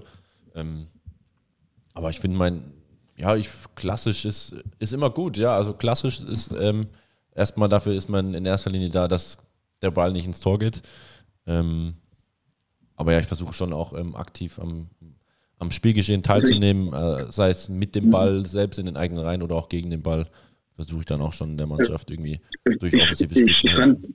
Also ich fand, das hat man bei Enfal gestern auch gesehen. Also ich bin auch bei dir, Batzi, dass du schon weiter vorne bist. Und ich hatte gestern auch so eine kleine Schrecksekunde, vielleicht du auch, aber das ist im Fernsehen anders als das im Spiel. Äh, Im Hinspiel in Fern hast du immer den Spruch gesagt, mal ist man der Baum, mal ist man der Hund. Ja. Weißt du, die, auf der rechten Seite, wo du dann auch weit vorne warst und dann ja. Naja, weißt du, was passiert ist? Und gestern, gestern war auch eine ja, Szene, wo ich zum dachte, Gegenspieler. Ja, da, war, da warst du ziemlich ja. weit vom Tor, ne? Ja. Aber gestern gab es auch eine Szene, korrigier mich, wo du relativ weit draußen warst, wo ich dachte, oh je, wenn er jetzt den Schlenker zu viel macht, hat der Ferler Spieler den Ball. Aber Laie, keine Ahnung. Das sieht natürlich im Fernsehen viel näher aus, als du dann da stehst. Das unterstützt aber die, deine These, dass du schon eher weiter draußen bist und die Bälle äh, annimmst und verteilst. Ja, es kommt da eben drauf an, wo wir uns befinden. Also schnür wir den Gegner mehr ein in der, in der gegnerischen Hälfte, muss ich auch höher stehen, ähm, um dann den, den Weg nicht ganz so weit ähm, nach hinten mhm. zu haben für die Abwehrspieler, um das Spiel zu verlangsamen, sondern oftmals bist du dann als Torwart auch da, um, die, um das Spiel schnell zu verlagern und dann musst du halt auch den richtigen Abstand zu deiner, zu deiner Kette haben, die richtige Position, um dann noch den Ball anzunehmen und weiterzuspielen. Aber ich weiß, welche Szene du gestern gemeint hast, wo ich einmal kurz den, den, äh, den kleinen Haken eingestreut habe. Ähm, Yeah, aber ich, musste, yeah. ich, ich, war dazu gezwungen. Also ich habe den Ball angenommen und habe gemerkt, oh, Der ist ganz schön nah drauf. Wenn ich ihn jetzt wegschlage, schieße ich ihn vielleicht an, aber danach, daneben war ein bisschen Platz. Ging zum Glück gut. Ähm, Im Hinspiel ging es eben nicht gut, aber das gehört halt auch dazu. Aber ich fand, ich fand den Spruch damals bei Magenta sensationell. Habe ich übrigens auch mit Julian zusammen geguckt. Mal ist man der Baum. So war es doch. Mal ist man der Hund oder so. Ja, mal ist man der, der Baum, mal ist man der Hund, ja. Genau, das habe ich mir gemerkt, weil ich ähm, sammle immer gerne Sprüche, die ich auch selber dann verwende. Wobei das auch Den habe ich noch nicht. Das, ja, war das so war schon, das war schon auch unvermögend. Ja, gut, es war so, du hast den Laufweg, glaube ich, nicht mitberechnet von, ich weiß nicht. Ich wollte eigentlich Bonet anspielen, aber ich ja. habe ihn halt um drei Meter verfehlt. Ja, dann ist das schon auch Lauf, der stand da mal, beziehungsweise der lief da auch vorbei, wo du hingespielt hast. Es war nicht komplett unrealistisch, ne? Also, sondern es war was nicht mit eingerechnet. Ähm, aber ich, ich finde, ich finde, wenn ich das kurz einhaken darf, das zeichnet momentan auch so ein bisschen das FC-Spiel aus, was spielerisch zu lösen, bei Steven Zellner, der das auch immer auch sehr, sehr souverän macht. Aber wenn der mal jemanden Fuß drauf hat und den Ball hat, ist der auch vor dir vom Tor. Und aber gleichzeitig eröffnet das natürlich Möglichkeiten im Spiel, weil du dann den für mich gefühlt ein Tick schneller bist, ein Stück weiter stehst mit der mit den Vordermännern. Ähm, also ein bisschen dieses mit diesem Feuerspielen, das gefällt mir eigentlich ganz gut, wenn es natürlich funktioniert. Und gleichzeitig gibt es natürlich auch Situationen, wo man dann sagt, warum haut denn jetzt einfach den Ball da raus? Warum muss er das jetzt spielerisch lösen? Aber das ist, glaube ich, auch eine Philosophiefrage, die der Trainer vielleicht auch vorgibt. Und weiß ich nicht, so wie ich Basnik einschätze, würde ich auch sagen, haut das Ding raus und mach nicht alles spielerisch. Ich weiß es nicht. Aber so als, als Fan-Betrachtung das ist so meine Analyse. Ja, aber es heißt ja immer noch Fußball spielen und nicht Fußball schlagen. Ja. Äh, nee, äh, klar. Ich bin auch froh drum, dass es, nicht, raus, nicht rausgepulst wird. Das ist ja. Es ist immer, ein, immer ein schmaler Grad. Ähm, aber ja, ich finde mit, mit Zelle, mit Zelle hinten spiele ich dann doch auch schon echt gern, oder? Äh, ja, super. Weil man ihn super, auch immer anspielen kann und er es dann auch immer probiert. Ja. Ähm, aber ich bin dann auch Manchmal ist der Schlag daneben schon richtig, kommt dann auch immer auf, auf den Spielstand an, auf die Minute. Aber. Beim Zellner denkt man schon manchmal, meine, meine, hau das Ding jetzt mal bitte weg. Der hat, aber der ich finde souverän, oder? Also ja, also souverän. Also sehr überwiegend souverän, ja, finde ich auch. Ähm, ich aber ich weiß, ihr wart, ihr wart, beim, ihr wart beim Torwart-Taktikspiel, da habe ich nicht so viel Ahnung. Wenn ihr das noch abschließen wollt, dann... Herr Jens, hast du noch weitere Fragen? ja, ja, also... Ähm, dein Training. Ne? Also ich ne, nochmal hier äh, Amateurkicker. Bei uns waren Medizinbälle und äh, der Sandkasten äußerst beliebt. Ähm, wie, wie, wie ist das heute im, im, im Torwarttraining? Also ähm, was, was sind so die, die, die, die Übungen, ähm, die, die, die heute so im Training vorkommen? Ähm, hat das auch schon, also bist du in taktische Sachen mit einbezogen, Zusammenspiel? Wie, wird, wie, wie erlebst du heute das Torwarttraining? Also in der Vorbereitung gibt es auch durchaus wirklich diese klassischen Elemente, wo man sagt, okay, wir machen Einheit im Sand oder wir machen heute mal Gewichtsweste, Medizinbälle, ähm, tausend, gefühlt tausend Sprünge. Ähm, aber im Grunde genommen bin ich schon eher der, der ein bisschen ökonomischer trainieren möchte. Sagen wir es mal, sagen wir mal so. Äh, ähm, nee, ähm, man hat da seine Abläufe, man guckt, welche Schwerpunkte machen wir, welche arbeiten wir in der Woche ab. Ähm, da ist unser Torwarttrainer eigentlich sehr kreativ in seinen, in seinen Übungen, ähm, bindet mich dann auch ganz gut ein, sagt, was brauchst du oder worauf hast du Bock oder wo, wo meinst du, soll man nochmal dran arbeiten. Ähm, und da ist das eigentlich relativ ähm, ja, modern gehalten, denke ich mal, heutzutage im, im, im Torwarttraining. Aber in die taktischen Dinge, wie wir, wie wir einen Gegner bespielen möchten, dann gerade auch im Spielaufbau hinten raus, dann ich, werde ich dann auch natürlich mit eingebunden vom, vom Coach aus und das finde ich auch gut, weil ich ähm, ich mag das nicht, wenn man in den Torwart dann immer übergeht, wenn man im Spielaufbau spricht. Ich finde, im modernen Fußball ähm, brauchst du einfach auch den Torwart dabei, wenn du Fußball spielen möchtest. Und deshalb finde ich es auch gut, dass ich damit eingebunden werde. A, weil ich mich für die Taktik interessiere, wie wir spielen wollen, was wir vorhaben, ähm, weil ich das Spiel ähm, verstehen möchte. Ähm, deshalb finde ich es gut, dass ich immer mit eingebunden werde. Jetzt auch als Beispiel gestern im Ferl hatte ich auch, hatte ich auch eine klare Aufgabe dann im, im, im Spielaufbau, wo, wo, ich mich positionieren soll. Ähm, das war so unser Ansatz. Gestern ging unser Plan ganz gut auf, würde ich dann sagen. Ähm, deshalb bin ich froh, dass ich mit eingebunden werde im Training, ja. Ja, also ich finde das ja auch total wichtig. Also man, ich weiß noch, früher konnte man durchaus mal eine Saison durchspielen, ohne dass man mit dem Chefcoach einmal gesprochen hat. Dafür hat man halt so eine besondere Beziehung zu seinem Torwarttrainer die es ja auch äh, jetzt natürlich schon länger gibt, aber auch nicht schon immer im modernen Fußball. Und das, genau, das war so ein bisschen die Anschlussfrage, ob der Chefcoach dann durchaus auch mal mit dem Torwart redet, aber offensichtlich macht das.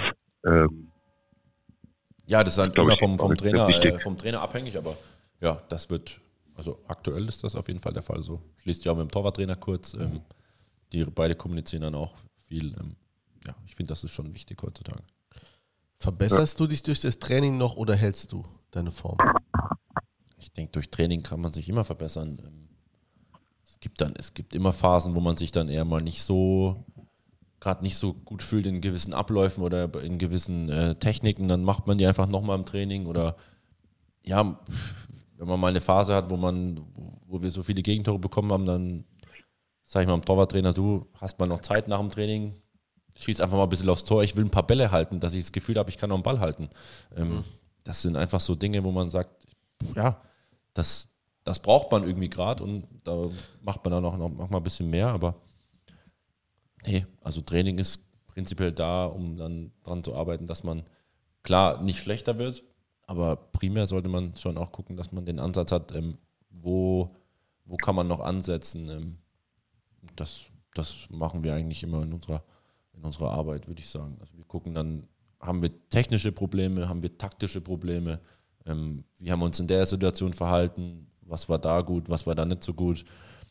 Ja, mit meinem Torwarttrainer ist eh ein spezielles Verhältnis. Ähm, er kommt ja dann immer eine Halbzeit zu mir und dann schwätzen wir über die Halbzeit und manchmal lachen wir uns einfach auch auf dem Weg in die Kabine kaputt über eine Aktion, die ich gemacht habe, die eigentlich vollkommen misslungen ist, aber irgendwie die technisch komplett falsch war, aber die geklappt hat oder, oder eben auch nicht. Ähm, die Gespräche darf man eigentlich gar keinen erzählen, weil das hat manchmal einfach auch nichts. Mal. Das hat manchmal auch einfach nichts mit, mit, der, mit der Sache an sich zu tun. Ähm, ja, das war einfach, das ist einfach eine spezielle Beziehung zu, äh, dazu zu Hammer und ja, das ist echt extrem lustig manchmal, unsere Gespräche. Gutes Menü, ja. Ja. Sieht er Gutes immer, Menü. sieht er immer. Ja, äh, der hat, der, hat, der hat vermutlich auch gewusst, wo der 60er hinschießt in, in Völklingen, der 60-Spiel gegen uns. Nee, gar nicht. Da, haben- also da haben wir direkt- gar keinen Kontakt. Ähm, hab shit. da habe ich auch nicht mal rausgeguckt vom Elfmeter, muss ich sagen. Weiß auch nicht. Das war, du hast War der, Völ- es war der Völkling, das war der Völkling-Flow. Ja, ja, das habe ich mir auch gedacht. Schön, dass der noch klappt. Ich, äh, eine Frage habe ich noch, Jule. Dann Ja, nee, mach, ich habe auch noch eine, aber schließ, Ja. mach, du, mach du ruhig. Okay. Äh, betreibst du so ein, so, so ein Benchmarking? Na, Wenn man selber Profi ist, dann ist man ja jetzt ja nicht Fan irgendwie eines anderen Torhüters. Aber orientierst du dich an anderen Torhütern? Und wenn ja, an wem? Ja, was heißt orientieren an anderen Torhütern? Ähm, wenn ich Fußballspiele angucke, guckt man zwangsläufig dann immer auf die Position, die man selber spielt. Ähm, wobei ich auch schon mehr versuche, das wie ein Trainer zu sehen, tatsächlich. Aber ich beschäftige mich immer dann auch mit dem Torhüter, wie, wie verhält er sich in der Situation, wo steht er taktisch, ähm, Positions, Positionsspiel des Torhüters, das ist klar, aber ich habe da jetzt keinen speziellen, speziellen Torhüter, den ich wo sage, heutzutage guckst du ganz genau hin. Klar, alle reden über Neuer. Ähm, ich meine, der hat das Spiel, das moderne Spiel aktuell geprägt, aber du kann, man kann sich von vielen Torhütern immer was abgucken. Wie löst er die Situation dort oder was macht er dort ähm, Spezielles? Da, da gibt es keinen speziellen, den man dann ähm, favorisiert.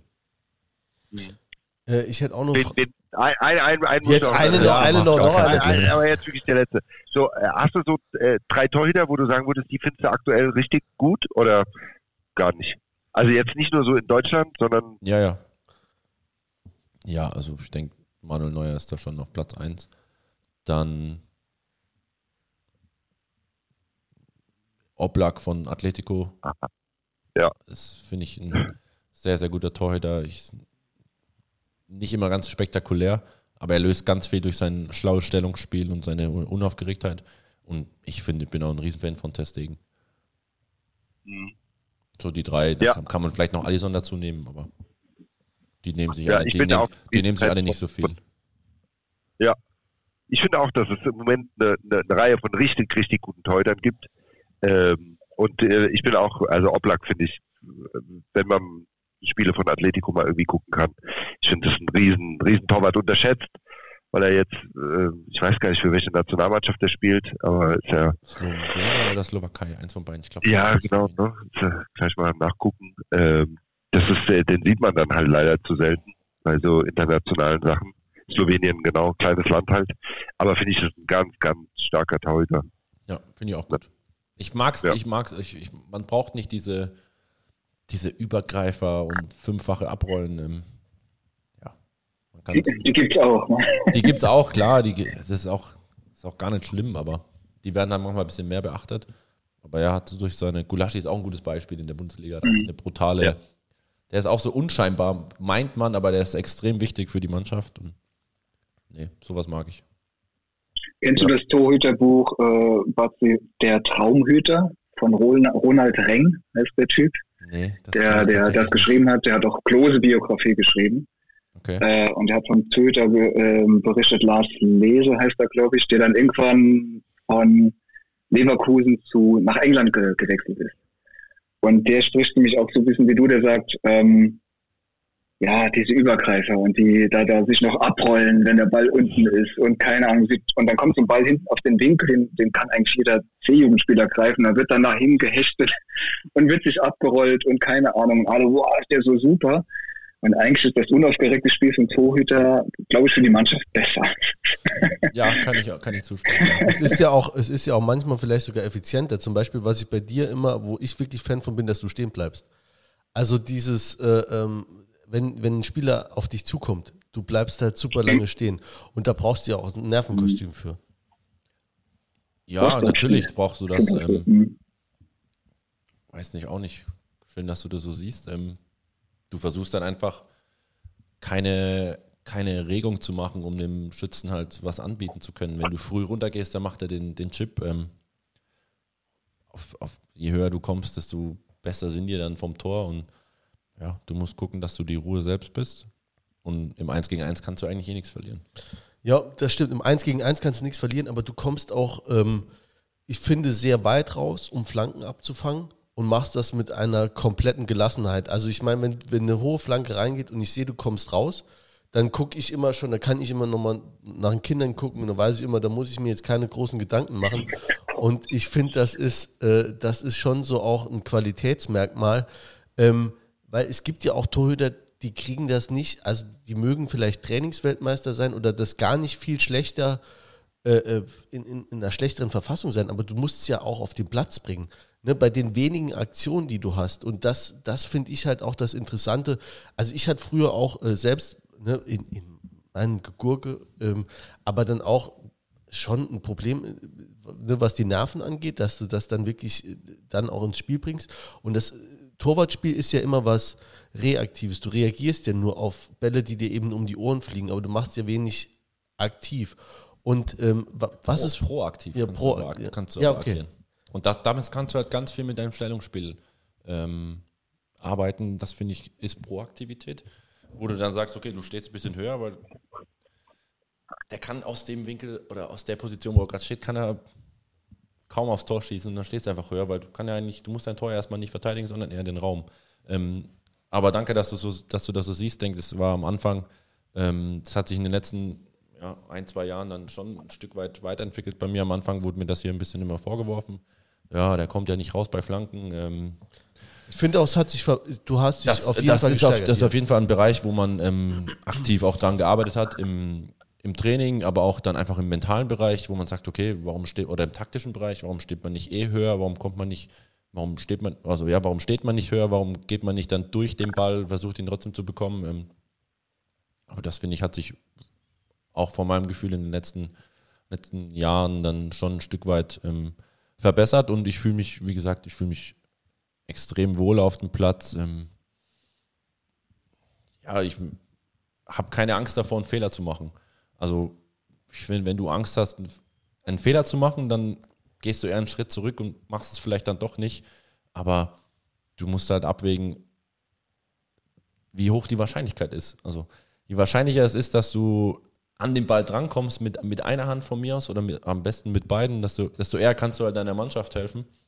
Und deshalb ist das bei mir eher so ein Moment so, dass du denkst, ja, okay, ich will, ich will für die Jungs da sein, ich will denen helfen und dann kommst du da doch mal raus. Klar auch mal auf die Gefahr hin, dass du mal vielleicht unter dem Ball durchsegelst oder den Ball nicht triffst, aber ja, Fehler machen wir alle. Ja, aber auch wenig. Also das muss man ja schon mal sehen. Also es gibt ja schon, äh, und das zeichnet dich ja im Moment auch aus, dass du extrem wenig Fehler machst. Also das ist ein sehr ruhiges, unaufgeregtes Spiel. Ich, also da mache ich auch jetzt kein Geheim, ich bin einfach Fan.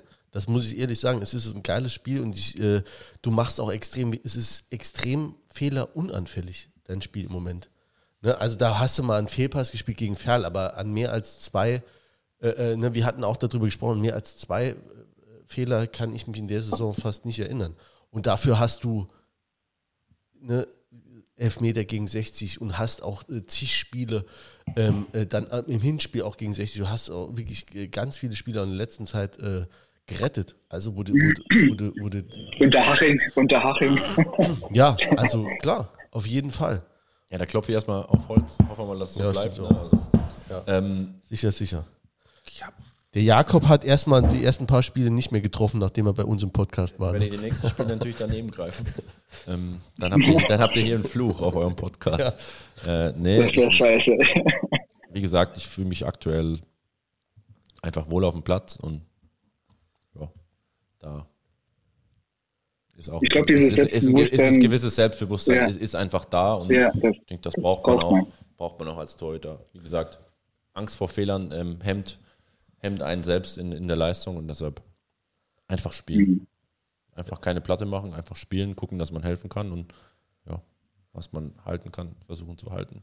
Manchmal klappt es, manchmal klappt es halt auch eben nicht. Es gelingt. Gibt es denn, gibt, ja, denn Rituale für dich vor dem Spiel? Also ich kenne es von der Seite aus, dass ja. wir, ganz, wir, haben, wir, haben, wir haben ein Ritual, wir, wir heißen Paurusch, natürlich heulen wir vor der Show. Ähm, das haben wir einmal vergessen, das war die schlimmste Show, die ich je gespielt habe, da ging gar nichts. Da ist die Technik ausgebrannt, das war eine Katastrophe. Standen 10.000 Leute da und ich dachte, ich spinne. Ähm, und dann frage ich mich, was hast du denn zum Beispiel? Ist so der, der Klassiker, den Ball so anzufassen oder weiß ich nicht, die linke Stütze hochzuziehen und dann die rechte? Linke Stütze zieht man zuerst an, dass das schon mal klar ist. Das, echt, das sind echt unzählige Rituale am, am Spieltag. Ja. Okay. Also es okay. geht echt, wie gesagt, es geht morgens los. Ja, erst linker Socken. Ne? Ey, das, ich ziehe alles zuerst links an, am, immer am ganzen Spieltag. Sehr richtig. Ich weiß auch nicht warum. Schon Ganz immer. klar, anders geht es auch gar nicht. Ja. gut, ihr seid alle Torhüter, ich war rechts außen. Ja, was, gut, dann. Was mir Torhüter und links außen passt ja mit links. Ähm, nee, dann, keine Ahnung, ich mache dasselbe, dasselbe Prozedere, bevor ich rausgehe vom, vom, zum Aufwärmen. Dann beim Aufwärmen mache ich immer dasselbe, also dasselbe Programm, dieselbe Anzahl an, an Wiederholungen. Ähm, man hat einfach seine Routine, sagen wir es mal so, aber das ist ja in ganz vielen Berufen so, wo man seine Routine hat oder in ganz vielen Dingen, wo man mhm. kann man nicht nur auf Fußball übertragen und dann, wenn es aufs Feld geht, dann machst du da auch deine Routine. Ja, ich hau einmal gegen die Latte, dann mache ich irgendwelche komischen Hampelbewegungen mit dem Fuß, um irgendwas zu imitieren, wo man sich halt einfach wieder, wenn, wenn du mal Skirennfahrer beobachtest, bevor die runtergehen, dann stehen die auch da mit dem Augen zu, ja, machen ja. mit dem Kopf so. Ja. Und so ist das ungefähr bei mir dann auch, wo du dann im, im Kopf nochmal kurz deine Abläufe durchgehst, um dann halt einfach wach zu sein. Ähm, dann sprichst du noch einmal ein Gebet. Also ich spreche noch einmal kurz ein Gebet vom, vom Anpfiff vor jeder Halbzeit. Dank meinem Opa noch, grüß ihm. Und dann geht's los. Mhm. Und was du, cool. was du auch machst, ist, also das ist mir aufgefallen, weil man es gut hört, äh, du äh, klatschst doch immer mit den Stollen gegen den, äh, gegen den Torpfosten. Du warst immer so Immer nicht, nee, es kommt immer auf, aufs Feld an. Also Manchmal im Schuh. Jetzt, jetzt, jetzt, ja genau, jetzt in Fairgestern zum Beispiel ist das extrem hängen geblieben an den, an den Schuhen. Und dann manchmal springe ich auch immer einfach hoch und hau mir gegen die, gegen die Hacken, dass die Schuhe sich irgendwie löst, dass, dass der, der Dreck sich irgendwie löst, aber dann haust du einfach gegen Pfosten, aber das mache ich nicht immer. Ich, ich habe die letzte Zeit gedacht, bei, bei Magenta wird man es hören, dass du das immer machst, also immer so zick, klack, klack, nee, nee, das, das, so ist echt den gegen. schlechten Plätzen geschuldet, wo es okay. ein bisschen das der, festklebt. Das hat der von Duisburg halt auch gemacht. Der ist bei Weinheim, Weinkauf. Weinhaus, Weinkauf. Weinkauf, ja genau. Hat gut gehalten, das hat mich geärgert. Das ja. hat mich auch geärgert, dass der Magenta-Typ gesagt hat, der beste Torhüter der dritten Liga, habe ich gesagt, Finn. Ja, der ist also nicht schlecht, ganz, ja, ganz, gut. ganz im Ernst. Ja, natürlich ist der gut, wenn wir keine Kollegenstädte betreiben, aber als, als Fan kann ich das ja jetzt nicht sagen. das der ist er auch nicht, also dann hätte er gestern, äh, hätten sie gestern gewonnen, wenn sie so einen super Torhüter gehabt hätten. Wir haben einen super Torhüter äh, und den haben wir auch schon ein paar Jahre. Ähm, er war auch letztes Jahr schon äh, Torhüter und insbesondere letztes Jahr äh, in unserer hervorragenden ähm, Pokal Saison. Und ähm, um uns dann nochmal ein bisschen in Stimmung zu bringen, hat uns äh, der liebe Aaron was zusammengeschnitten. Saarbrücken. Saarbrücken hat einen Fußballhelden. Der Pokal eine Sensation. Batz und der Pfosten. Batz und der Pfosten. Was für eine irre Geschichte. Der wird gehalten von Batz. Und Batz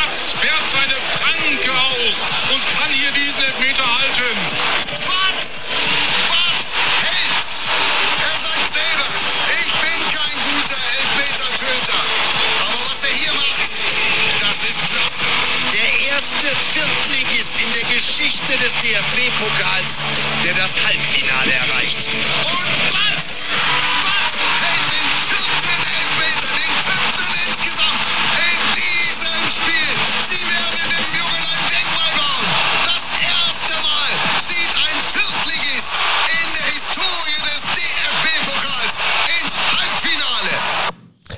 Warum haben wir dir noch kein Denkmal gebaut? Ähm, ich weiß es nicht. Ich würde die Schippe auf jeden Fall in die Hand nehmen.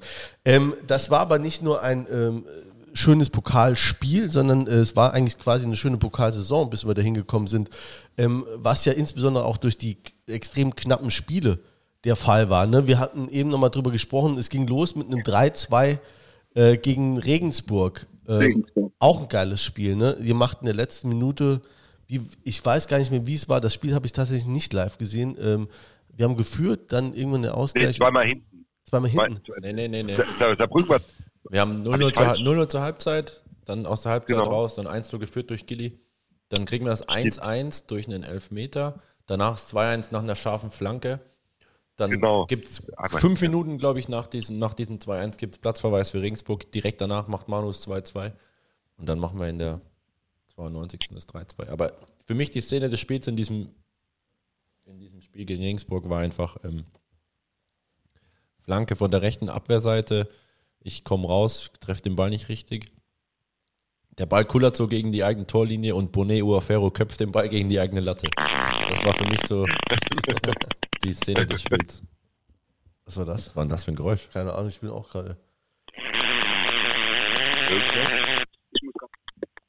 Ah, das Handy. Ja, okay. Geiles Nee, Geräusch. Ray, man hört dich auch nicht mehr. Man sieht jetzt nur noch deine Lippen. Das ist für einen Podcast eher schlecht, aber ähm, unser Ich schalte Mikrofon, dich mal kurz stumm, Ray, dann kannst du es mal machen. unser Mikrofon funktioniert noch. Ähm, es war, ja, nee, jetzt redet er weiter. Man wurde auf stumm geschaltet. Aber es war auf jeden Fall ein schönes Spiel. Ähm, genau wie das 3-2, da, äh, es war auch ein 3-2 gegen Köln. Dann das darauffolgende Spiel. Für mich auch ein extrem emotionales Spiel. Da habe ich auch mit dem äh, Kanzleiinhaber, also mit meinem Chef quasi, der, äh, der auch ähm, hier Gönner ist, den wir immer wieder nennen. Äh, herzlichen Dank an die Kanzlei Dr. Bunkler, Rechtsanwälte und Fachanwälte, so wie ich einer bin auf dem Arbeitsrecht. Muss ich mal noch kurz nennen. Ähm, genau, und der war da auch mit. Äh, der ist Fortuna-Fan und gegen Köln fand das halt ganz gut, äh, dass wir da gewonnen haben. Äh, war auch ein schönes Spiel. Auch ein 3-2 durch Jänicke, ne, war es in der, in der 90. Minute, wo man eigentlich dachte, der Klassiker geschieht, wir führen erstmal 2 zu 0, dann steht es irgendwann 2-2 und dann wird der, wird der Bundesligist das Kind schon schaukeln, aber dem war nicht so, sondern ähm, wir haben in der 90. Minute noch das, äh, äh, das Tor geschossen. Ähm, was mich dann nochmal interessiert, den Namen habe ich mir nochmal aufgeschrieben, auch irgendwie eine tra tragische Figur, hat aber auch eben dazu geführt, ähm, dass wir den Erfolg im Pokal hatten. Gilian Jurcher ne, ähm, ist jetzt in Mannheim, ich weiß auch nicht, wie glücklich der ist. Ähm, der war ja, also Pokalmomente hatte er zumindest gegen Regensburg und Köln, ähm, hatte aber einen unglücklichen Stand in der Mannschaft oder hat sich da, was, was hat es für dich da ausgemacht, dass der das jetzt nicht äh, hinbekommen hat? Ja. Äh, Gilly hatte eine unfassbare erste Saison, als er hier ankam. Ähm, super genetzt, ähm, auch in unserer schwierigen, in der schwierigen Saison, wo wir es dann ähm, mit so viel Rückstand auf Mannheim gemacht hatten. Ähm, dann war eben diese, dieses Wechseltheater, sagen wir es mal so, wo er dann, wo er dann ähm, ja, von Vereinsseite auch nicht gehen durfte. Wir haben alle bestehende Verträge. Da müssen wir uns dann halt eben dran halten, wenn man, wenn die Vereine sich nicht einigen können. Und dann muss man eben auch so professionell sein und ähm, sein Ding weitermachen. Das hat er dann, gelinde gesagt, mal mehr oder weniger im, eben dann auch noch hinbekommen. Und ja, man wusste alle, wir wussten alle über Gillies Qualitäten, aber irgendwann ist dann auch einfach so, dass dann die Gemeinschaft oftmals dann wertvoller ist als dann der Einzelspieler. Und ja, Gilly hatte dann seine Momente im Pokal. Da konnte er, vielleicht war er da speziell motiviert, weil er sich nochmal zeigen konnte. Aber ja, wir sind trotzdem dankbar, dass er ähm, in den Pokalspielen dann auch dennoch alles gegeben hat für, für den Verein und für uns. Ja, also ich denke auch, dass äh, das ist irgendwie dann auch so schade, ne, dass es dann irgendwie so zu Ende geht oder dass es sich dann so zieht. Aber ähm, ja, Pokalmomente hat er hier auf jeden Fall auch geschaffen, die dann äh, auch gewisserweise unvergesslich waren. Ähm, ja, nach dem 3-2 gegen Köln, dann kam danach, das war so quasi Dirk Lottners Highlight-Spiel, dann auch gegen seinen Ex-Verein, da hat er auch schwer gejubelt. Viele haben sich vorher gefragt, wie wird er sich wohl verhalten. Er hat extrem krass gejubelt. Ähm, da merkte man auch schon, wo das Herz jetzt schlägt. Ähm, dann war es für Dirk eben ähm, vorbei hier. Ähm, und ähm, ich glaube, es war ein extrem kalter äh, Februartag. Äh, es war richtig kalt. Ne? Dann äh, zu Beginn 2020, da habt ihr gegen Karlsruhe gespielt. Ein relativ, ich will es jetzt mal unspektakuläres Spiel nennen, ne? Also, jetzt du lachst schon. Das war einfach extrem langweilig. Ja. Zum, ja. zum Gucken. Also kann ich mir echt vorstellen. Oh. Ich habe das Spiel nochmal angeguckt, danach es war ex extrem langweilig. Karlsruhe konnte nicht in der Phase, weil die hatten eine extrem schwere Phase in der Liga, auch mit Trainerwechsel vorher. Und wir mussten nicht, ja. Also wir kamen aus der Winterpause ohne Pflichtspiel, neuer Trainer wir mussten nicht. Und ja, so sah das Spiel dann eben auch aus. Es war wirklich so, ja. Und dann haben wir uns dann äh, ähm, im, im äh, Elfmeterschießen durchgesetzt. Du, wie viel hast du gehalten? Ein. Von Piso. Nein, ja. Hat dir dann, hat dir dann gereicht, ne? Ja, haben äh, alle getroffen, ja. Ja, aber du hast, stimmt, haben alle getroffen. Ray, du ah, fliegst gleich raus. Ray, Ray irgendwas stimmt mit dem Mikro nicht. Muss mal gucken, muss der andere Kopfhörer nehmen. Da gibt es irgendwie eine Rückkopplung ich mache den mal ganz. Schmeiß den Typ raus. nee, ich schalte, schalte nochmal stumm. Das reicht. Der ja. kommt gleich wieder. Da hat mein Kopfhörer. Machst du andere Kopfhörer an? Äh, ziehst du andere Kopfhörer an, wäre die richtige Frage. Der ja. Gesichtsausdruck ist übrigens unfassbar, Ray. Ja, wie er die Stirnfalten legt, ne?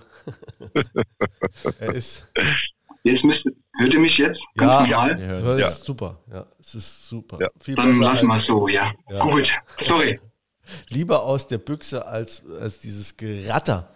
Dann, ähm, ja. auf jeden Fall, ähm, du galtest vorher tatsächlich ja nicht als ähm, Elfmeter-Killer. Ne, du hast, äh, ist das irgendwas, wie, wo man sich dann zuschreibt, also woran liegt es, dass man plötzlich Elfmeter hält oder äh, ist es, das ist auch, ne, ich kenne die Statistik jetzt genau hier vorher nicht. Ähm,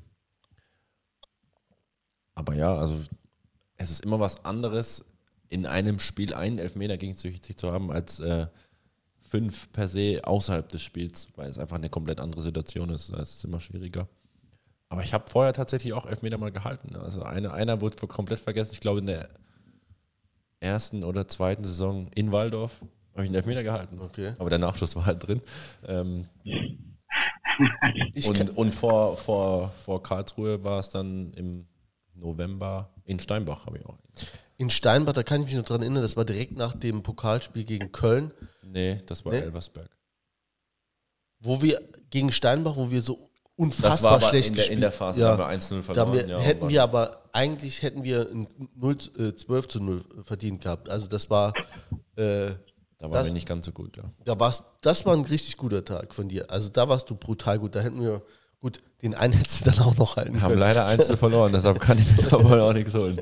Ja, aber es war auf jeden Fall ein sehr guter Tag von dir.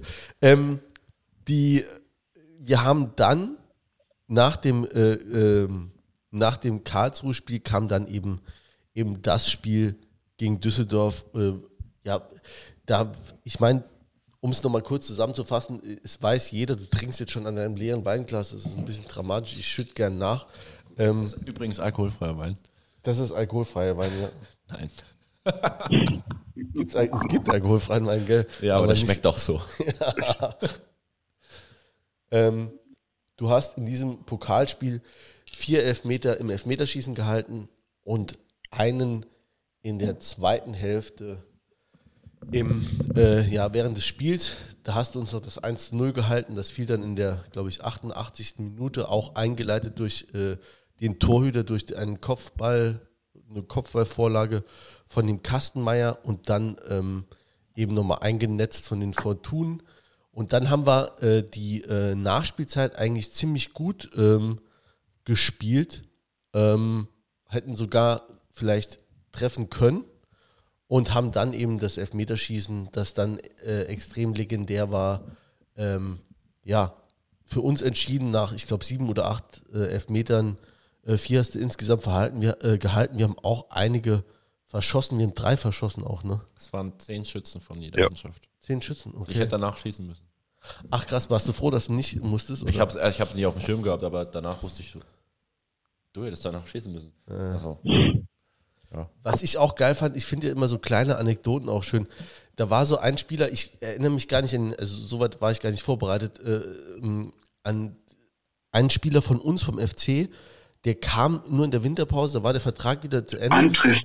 Ja, Antrist, genau. Und der hat, Ja. der hat eigentlich, glaube ich, nur, der kam in der Nachspielzeit und äh, hat dann den Elfmeter ver verballert und ist dann wieder quasi äh, Corona-bedingt auch, lief der Vertrag auch aus. Es ist, also es ist schon eine gewisse Dramatik auch. Ich weiß nicht, wie, wie hast wie hast du den erlebt so?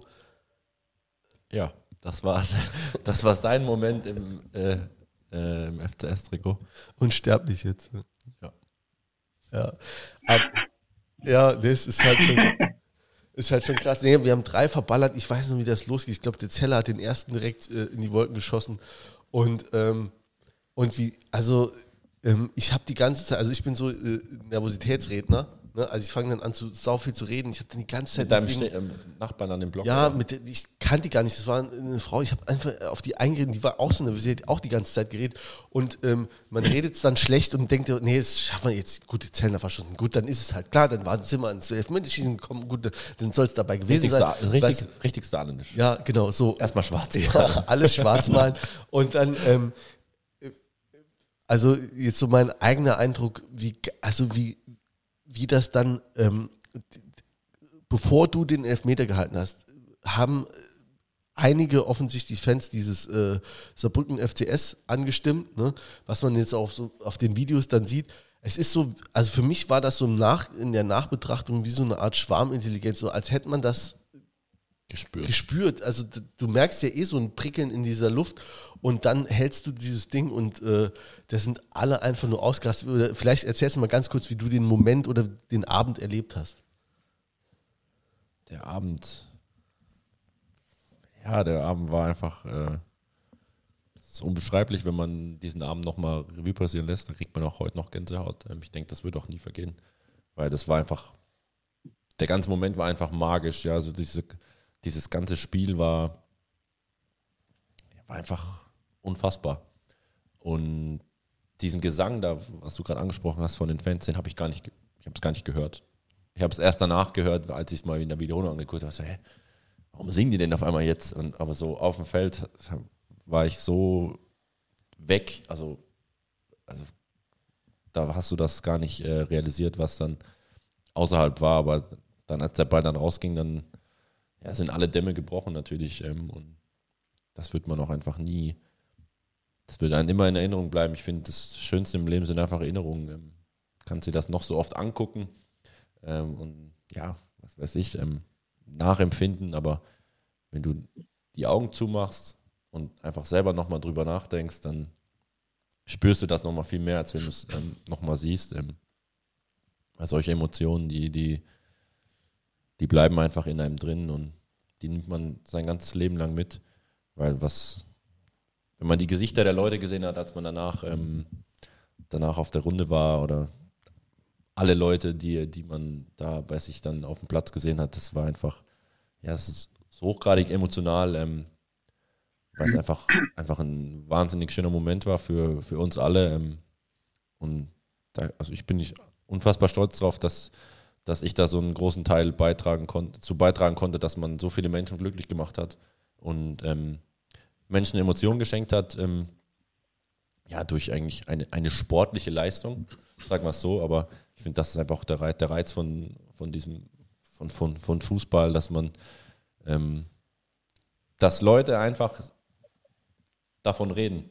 Also jahrelang danach sagen, hey, ich war da dabei oder weißt du noch damals, ähm, das ist schon ähm, wahnsinnig beeindruckend, macht einen schon echt unfassbar stolz, dass man da so, ein, so einen Teil beitragen konnte. Ja. Da waren, Ich waren finde ja, was, was es so ausgemacht hat, war diese Achterbahnfahrt. Ne? Also ich stand, ich war zwar mit dem Jule da, aber wir haben uns irgendwann im Stadion verloren, ja, Jule? Du warst ganz woanders, als ich stand. Ähm, und ich fand das, das Extreme bei diesem Spiel war halt diese extreme Achterbahnfahrt. Ne? Also ich meine, jeder wird äh, äh, auch nochmal über das, äh, der, er kann sich 2014 an das Spiel der deutschen Nationalmannschaft erinnern, als die Brasilien so weggeballert haben. Aber da war halt von Anfang an klar und man hat einfach nur gedacht, unfassbar, aber na, was war das dann? Das nach 4-0 wusstest du, da passiert jetzt nichts mehr. Aber äh, ich finde, was das Spiel einfach auch ausmacht, ist, dass, dass du halt zwischen Himmel und Hölle die ganze Zeit warst. Weil äh, gehalten, der nächste verschießt, du denkst, kann ja nicht wahr sein, dann trifft er, dann hält er wieder. Also äh, Das Spiel vorne war ja auch so. Das Spiel, die, die Ja. 120 Minuten vorher waren ja auch so. Äh, äh, besser gespielt, das 1-0 mit Jänicke, unfassbar gedacht, geil, was, was läuft denn hier ab? Dann machen die nicht viel, dann machen die, äh, ne, kommt der Elfmeter, du hältst den, dann kommt die, diese achten, also da war Fortuna ja wirklich auch in der zweiten Hälfte drückend überlegen. Und äh, dann machen die einen acht, also du denkst dann aber jetzt komm, jetzt schleppen wir uns da äh, rein. Dann kommt diese 88 Minuten oder 90, was weiß ich, was es war, die machen den Ausgleich und dann seid ihr aber in der, in der Nachspielzeit besser. Wir, Also hatten, wie- eine, wir hatten eine unfassbare Verlängerung. Wir müssen eigentlich, wir, also Düsseldorf hatte gefühlt, hatten die Angst. Ja. Also wir waren, auf einmal hatten wir nochmal die, die zweite Luft, die zweite Energie und ja, hatten Top-Chancen, haben haben Pfosten geschossen, nach einem direkten Eckball, ein riesen Kopfverschoss von Sebi, dann noch eine Freistoßchance kurz vor Schluss und dann, ja, dann kam es halt eben so, wie es alles kam, ja, aber Ja. irgendwie stand das so geschrieben. Das- dieses, das- Dram das dieses, stand- Drama dieses dramatische äh, Drehbuch und ja. Die Nacht von Völkling und irgendwie ist es auch tatsächlich was, was uns immer mit dieser Stadt auch äh, ähm, verbinden wird. Ähm, da wird jeder, jeder auch positiv dran zurückdenken und ich finde ähm, tatsächlich, da waren ja nur 7000 Leute im Stadion, 7200, davon sind 1200 aus Düsseldorf, ne, ich sag mal 6000 Saarbrücker. Aber ähm, dafür hat ja dann auch der Verein durch die Kartenvergabe äh, äh, gesorgt, dass dann quasi zumindest weit, weit überwiegend die richtigen dastehen. Ne? Also die Dauerkarteninhaber, die äh, sowieso die Mitglieder, also die, die eh mit dem Verein verbunden sind. Und ähm, ich glaube schon, dass du oder dass hier die Leidensfähigkeit oder das allgemein unter Fußballfans, da sind wir wahrscheinlich nichts Besonderes, aber äh, ähm, die Leidensfähigkeit relativ groß ist. Die gehen auch Jahr, Jahre und vielleicht auch Jahrzehnte mit in die Regionalliga und gucken sich das an. Aber eigentlich viel, will man ja die großen Momente. Ne? Und ähm, deswegen ist das so, ohne dass das vielleicht jeder für sich auch so formulieren kann. Aber es ist dann, wenn so ein Moment nochmal kommt, in dem Moment merkst du es dann, dass dann also diese Liebe nochmal aufflackern oder äh, nochmal, dass sich das erneuert und dass solche Momente, irgendwann braucht man die und wenn es nur alle 35 Jahre ist, ne, um es so zu übertreiben, aber du brauchst das und ähm, das war schon auch, also ich habe das hier auch schon mal erzählt, das war für mich auch ein extrem emotionaler Moment. Ne? Ich war halt mit, mit Leuten da, die zum Teil auch ne, Fortuna-Fans, wie gesagt, der Kanzleiinhaber, der ist äh, Fortuna-Fan, der stand da, der wusste nach 30 Minuten, als er die erste Bierdusche abbekommen hat beim 1-0 durch den Jänicke, dass das nicht sein Abend wird.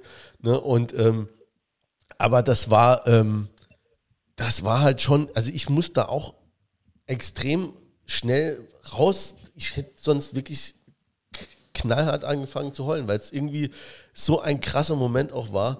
Und äh, ja, ich meine, ich habe den Völkling verbracht, andere ähm, waren ein paar tausend Kilometer weiter, Ray. Du, du wo hast du es äh, verfolgt? Ja, ja, wir waren in, ähm, in Südamerika auf Tour. Und an dem Tag in Buenos Aires und wir waren ja zeitversetzt. Also es war dann irgendwie 16 Uhr und äh, im Hotel waren wir noch, ich hatte die Kicker-App und habe immer aktualisiert. Und dann mussten wir zum Club und dann hatte ich kein Netz mehr und ich bin gestorben. und äh, als es dann anfing mit den ersten Verschossenen für uns, oder auch schon in, in, im Spiel selbst, dachte ich, oh je, das war's vielleicht. Und ich, ich, bin, ich bin senkrecht auf die Bühne. Das war unfassbar. Ähm, schön war einfach auch, dass man Argentinien in den ersten Elf dieser Brücken kannte. also der Promoter vor Ort, äh, der hat gefragt, was mit mir los ist, und habe ich ihm das erklärt. Und ich dachte, ja, okay, aber what? Ja, ja, der, der kannte sich aus. Es war sensationell, war eine wunderbare Show und ähm, am anderen Ende der Welt. Und jetzt, ja, ist es ein Jahr her. Ja, das, Hi. war, das war Wahnsinn. Aber Kommt jemand? guten Abend. Ja, es sind, äh, äh, es, es haben nicht nur äh, Saarbrücker das Spiel äh, gesehen und verfolgt, es waren auch ein paar äh, Fortunen dabei. Ähm, einer hat äh, Karten ja durch uns bekommen und äh, Jörg, bist du da? Ja, ich Ach. sehe auch- ich sehe euch, aber ich weiß jetzt nicht, ob ihr mich sehen könnt. Nee, du hast Aber noch den, äh, alles. man sagt so Onanierschutz an. Also falls, ne, also du hast noch wahrscheinlich die, wir sehen dich nicht, ne? Ne? Nee, aber, Aber äh, wir hören, wir hören nicht. eine ja, ist ja auch ein Podcast. Reicht, wenn wir dich hören können, Jörg. Moment. Nee, also wir können, wir können reden, versuch's einfach, da, jetzt, jetzt ist er weg, oder? Sogar. Und jetzt? Jetzt? Ah, jetzt mit Bild. Jetzt müsste aber was zu sehen sein, ne? Ja, hervorragend. Hallo. Grüß dich. Das ist Ich der habe Jörg. extra nochmal hab extra noch mal meinen Fortuna-Polo angezogen, ne? Aber Ja, ich würde es auch ja allen jetzt gab ja erklären. heute schon wieder nichts zu lachen. so, Leider verloren, ja, in Heidenheim. Habt ihr verloren? in Hei- oh, das ist ja gut, aber In dann habt ihr Heidenheim. wenigstens keinen Stress mehr mit jetzt Aufstieg, oder? Das ist jetzt durch, die Nummer. nee, also äh, dein, dein, äh, dein Chef, darf ich dazu sagen, Ja. ähm, im, im wahren Leben, im richtigen Leben, gibt ja noch was anderes als Fußball. Ähm, ja, der hat das ja also bis vor dem Spiel immer noch behauptet, aber ähm, ich habe den heute gar nicht gesprochen, hat sich also sehr zurückgehalten, sehr stickum gehalten. Also ich glaube mittlerweile glaubt er auch nicht mehr dran. Und er wird uns, äh, er wird uns dann, das ist das Gute daran, äh, demnächst ein schönes Essen bezahlen dürfen. Prinzinger, kennst du glaube ich auch, Julian, ne? Das Prinzinger Grenzinger kenne ich auch, ja. in, in Oberkassel. Auf jeden Fall. Ja. Äh, hat er eine Wette verloren oder was? Hat er gesagt, äh, Ja, ja, Fortuna der steigt auf? hat äh, leider nicht mit mir gewettet, sondern mit, mit einem anderen Kumpel von uns, aber der hat auch gesagt, die steigen mit der Truppe niemals, niemals auf, hat er schon vor Wochen gesagt. Ähm, dann hat man sich ja von den kurzen Zwischenhoch, wo die mal, äh, ich glaube, neun Spiele lang äh, fast alles gewonnen hatten und auch teilweise zumindest gut gespielt haben, hat man sich blenden lassen. Und jetzt ist, jetzt ist wieder alles so wie vorher, halt so ähnlich wie damals am, wann war das, dritter, dritter in, in Saarbrücken. Ne? Am 3.3., genau. Dritter, ja. Deswegen haben wir dich auch heute Abend dazu geholt. Du bist, ähm, ja, man nennt dich der Altmeister. Du gehst seit äh, 105, 128 Jahre sind es jetzt Fortuna gucken, ne? Ich weiß es nicht genau. Ja, Du Kommt ungefähr hin, ja. bist auf jeden Fall schon relativ lange dabei ähm, und auch sehr äh, ja, leidenschaftlich immer schon. Und ähm, du hast ähm, auf unseren Plätzen quasi auf der Haupttribüne in Völklingen ähm, das Richtig. Spiel damals, also ich habe euch noch gar nicht vorgestellt, ähm, ähm, neben dem Jens und dem Ray und mir, die da sind, äh, sitzt auch der Daniel Batz hier in Saarbrücken bei mir, äh, der eben Ja. an diesem Abend ähm, sage und schreibe fünf Elfmeter gehalten hat. Ähm, wie hast Genau. du das Spiel denn äh, von der Haupttribüne aus verfolgt? Ja, ich sag mal so, ich konnte gut gucken. danke, danke nochmal für die für die äh, Tickets. Wir waren, glaube ich, tatsächlich die, also Marion äh, und ich waren die einzigen Düsseldorfer tatsächlich auf der auf der Haupttribüne, genau wirklich an der Mittellinie. Äh, also Sicht war sehr gut. ja, und ähm, Spiel, ja, was soll man sagen? Also ja, hat man ja schon in den Vorgesprächen nochmal mit einem knappen Jahr ähm, äh, Abstand auch nochmal vertieft, dass das alles in allem total verdient war für die Saarbrücker. Ne? Also äh, vor allen Dingen dann, äh, das war ja das Unfassbarste überhaupt.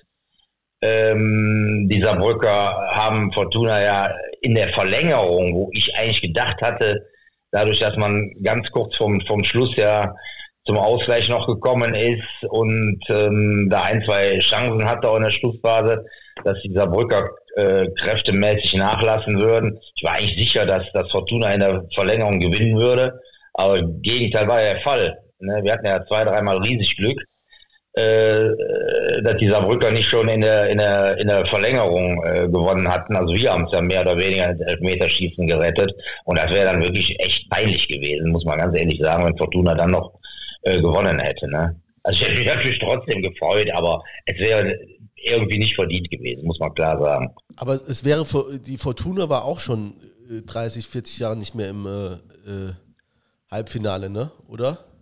Nee, Moment, doch, einmal, einmal, glaube ich, Ende der, ich glaube, das war, das war, die waren noch einmal tatsächlich im Halbfinale, da sind die, jetzt, hast du mich, hast du mich erwischt, müsste ich jetzt nochmal gucken, aber die waren irgendwann in den 90ern, sind die, da war der Ristic-Trainer nochmal, da sind die relativ äh, weit gekommen. Ich weiß jetzt aber nicht, ob es Viertelfinale war oder, oder Halbfinale, äh, Viertelfinale. Äh, da sind die dann, glaube ich, in Karlsruhe rausgeflogen. Okay. Das muss die, das war das die Abstiegssaison mit dem Ristic oder da waren so eins, eins der wenigen Jahre in den 90ern, wo die, wo die Bundesliga gespielt haben. Aber danach sind sie dann äh, mehr oder weniger erstmal ja komplett in der Versenkung verschwunden. Ne?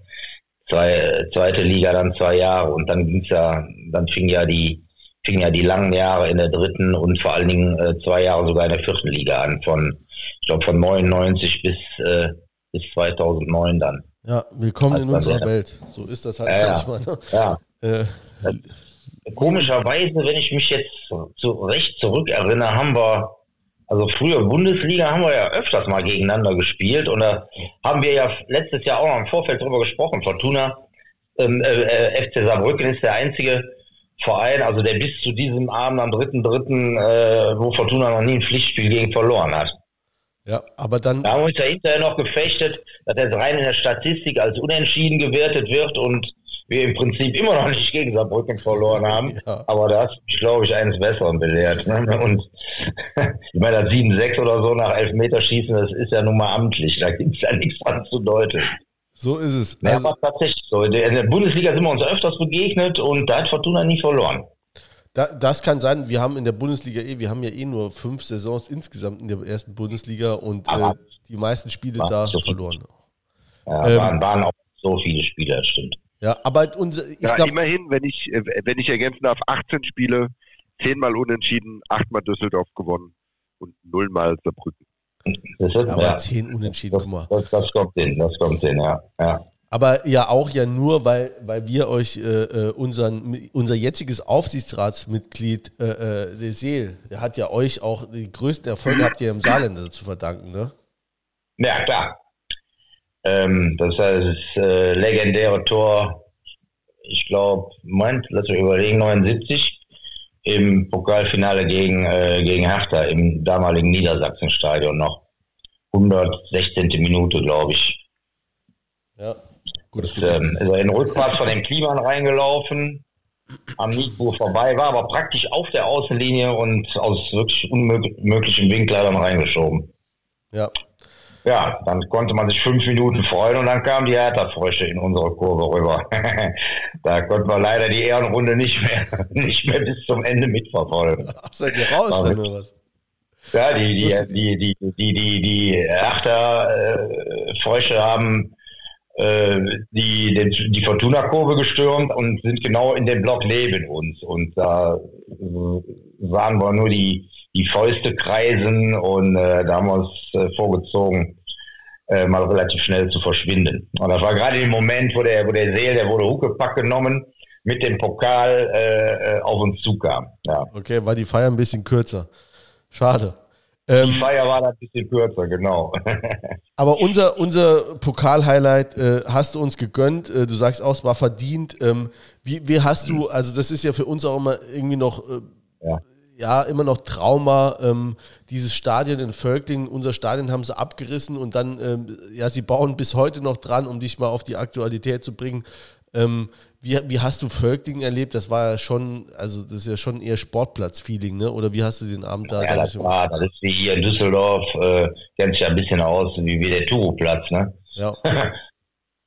Da habe ich übrigens auch mal ein Pokalspiel erlebt, auch relativ legendär, die größte Zeit vom BV 04 hier, von meinem Derendorfer Hausverein. Die haben tatsächlich mal in der ersten Hauptrunde äh, gegen äh, Borussia Mönchengladbach gespielt. Und da sogar zwischenzeitlich das 1-1 gemacht.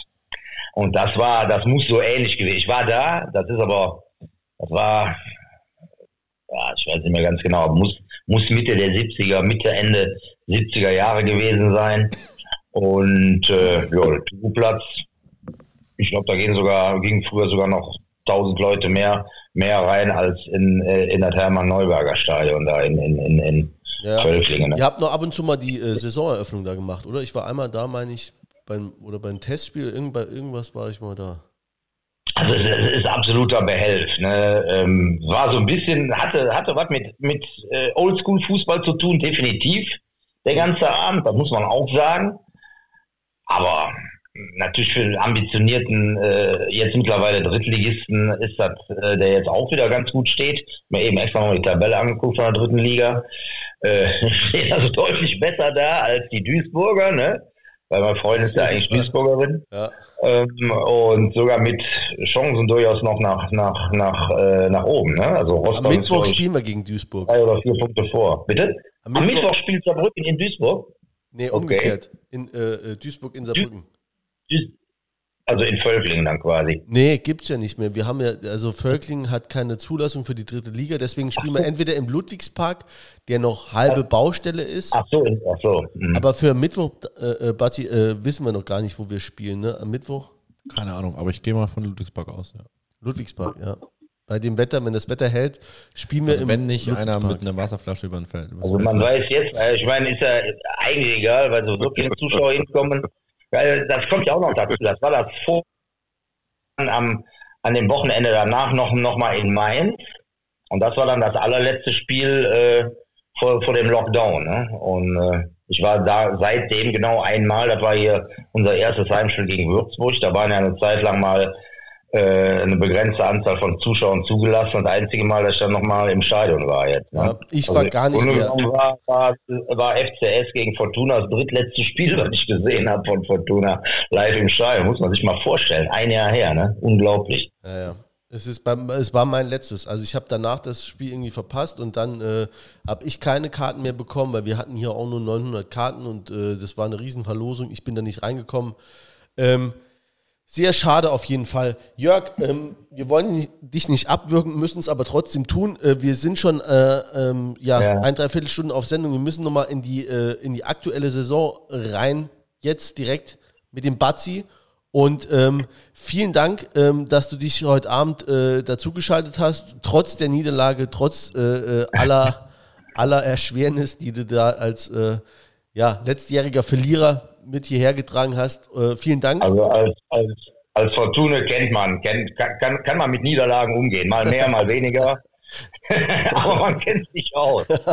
Ja, euch allen dann natürlich auch noch viel Erfolg für die weitere Saison. Ne? Also ähm, man hat ja durchaus äh, gewisse Sympathien hier. Sage ich jetzt nicht, weil, um, um mich hier beliebt zu machen, aber schon äh, hat ja, glaube ich, haben wir uns auch, auch mal damals darüber unterhalten, mal irgendwie eine gewisse Fanfreundschaft gegeben zwischen Teilen der Fortuna-Fans Ja. und Saarbrückern. Also Ich bin da nicht involviert, aber da gab es so gewisse Verbindungen. Und ja, Verlebte Ja. Jungs, Pöttling fandst du immer schon geil, ne? Püttling, verlebte Jungs Püttling, will ich nie vergessen. Die genau. Ja, hast du immer erzählt. Ja. Total geil. Ja. Schön. Ja, Mittwoch müsst ihr aufpassen. Ne? MSV neuen Trainer, der Dodge-Chef, der kennt sich bestens aus in der dritten Liga, hat jetzt zweimal mit Duisburg gewonnen, nachdem er die übernommen hat. Also die sind, glaube ich, ein bisschen besser, die Duisburger, als der Tabellenstand. Ja, also Ja, definitiv, Wird- denke ich auch. Aber wir haben Dotchev schon einmal dieses Jahr geschlagen. Vielleicht schaffen wir noch das zweites Mal. äh, wo der noch von Viktoria Köln war, ja. ja. Genau. Mhm. Da ist, ist glaube ich, bei Viktoria Köln raus und eine Woche später bei Duisburg rein. Ja, so ungefähr. Ja. Gut, ja, euch alles Gute. Vielen Ja, Dank. euch Und auch. Euch auch natürlich. Tschüss, Schwein. Ja, vielen Dank. Ne? Ja, mach's gut. Ciao. Ciao. Tschüss. Ja, und damit sind wir bei der aktuellen Saison. Ähm, Was ein Übergang. ja, Oder? aus der Hölle. Ist bald.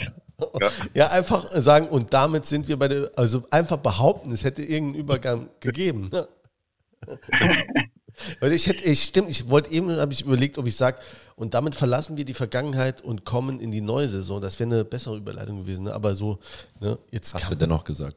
ja, ich, irgendwie habe ich es emotional, ihr habt es auf jeden Fall gespürt. Ähm, und äh, damit verlassen wir die Vergangenheit und kommen in die äh, Platz 6. Äh, wir stehen auf dem sechsten Tabellenplatz. Ähm, haben noch, ähm, ja, ich sag mal, wir haben uns vor drei Wochen äh, drüber unterhalten, äh, wie man denn äh, in den Abstiegsstrudel kommen kann oder ob wir denn äh, da reinkommen oder wohl kommen. Und jetzt ähm, habt ihr uns äh, Lügen gestraft, beziehungsweise äh, habt unseren Prognosen, seid, ihr, seid ihr dazwischen gegrätscht und habt jetzt erstmal schön die letzten drei Spiele gewonnen. Und jetzt ist es auf einmal wieder so, dass ihr nur vier Punkte zu Platz drei ähm, weg seid, also von Platz drei weg seid, äh, bei einem Spiel weniger. Ähm, ja, also äh, erste Frage, ist der Nichtabstieg, also das erste Saisonziel schon geschafft? Nein. Weil rechnerisch ist es alles noch möglich. Ähm, deshalb, wir gucken, dass wir unsere Punkte bekommen und sobald es rechnerisch nicht mehr möglich ist, klingt jetzt wie eine Floskel, aber das ist leider einfach nur so im Fußball, ist alles möglich. Ähm, wir haben es ja gesehen, wenn man mal eine Phase hat, wo man dann eben mal kein Spiel gewinnt, weil es dann einem auch immer einen gegen einen läuft, dann geht es auch schnell wieder nach unten. Deshalb müssen wir erstmal unsere Punkte ganz einsammeln, aber wir fühlen uns aktuell nicht so schlecht. Ähm, das darf man ja ruhig sagen, ähm, dass wir uns jetzt nicht die alle, allergrößten Sorgen machen, noch ab, abzusteigen. Ja, also ich sag mal so, ich bin ja Schwarzmaler, ne? du hast ja als ne, Sa- Saarländer ist man eher Schwarzmaler. Das bin ich auch, deswegen habe ich da auch gedacht, ah nee, jetzt da, ne, vor, vor drei, vier Wochen neun Punkte weniger, ah, weiß ich nicht, da bist du so schnell unten dabei. Das ist Und- aber das Schöne wieder hier am Fußball und vor allem hier an Saarbrücken. Vor drei Wochen waren wir noch, äh, wenn man sich mal sozial, mit sozialen Medien beschäftigt, waren wir eigentlich fast abgestiegen und haben größten Dreck gespielt eigentlich. Ja. Und jetzt auf einmal, boah ja, kann man noch durchmarschieren. Ja, da, da, die Frage schließt sich ja dann äh, notwendigerweise an. Äh, was ist denn mit dem Au Dürfen wir das überhaupt? Also, wa- was macht ihr denn jetzt? Also, ich sag mal so, wenn jetzt nach hinten immer weniger Druck also, oder von hinten weniger Druck kommt, ne? Und ihr merkt auf einmal, wir müssen ja die Saison nicht einfach nur ausklingen lassen. Ne? Das hat man eh nie das Gefühl bei euch, dass ihr überhaupt irgendwas, auch nicht mal ein einziges Spiel ausklingen lasst, sondern dass ihr immer äh, äh, heiß seid und immer mit Bock da dran geht. Ähm, wenn jetzt weiter die Spiele gewinnen, also können wir, also ist ein Aufstieg überhaupt ein Thema oder ist das, beschäftigt man sich gar nicht damit? Also ein Thema ist das bei uns primär auf keinen Fall, weil dafür ist einfach, sind einfach noch zu viele Spiele. ähm.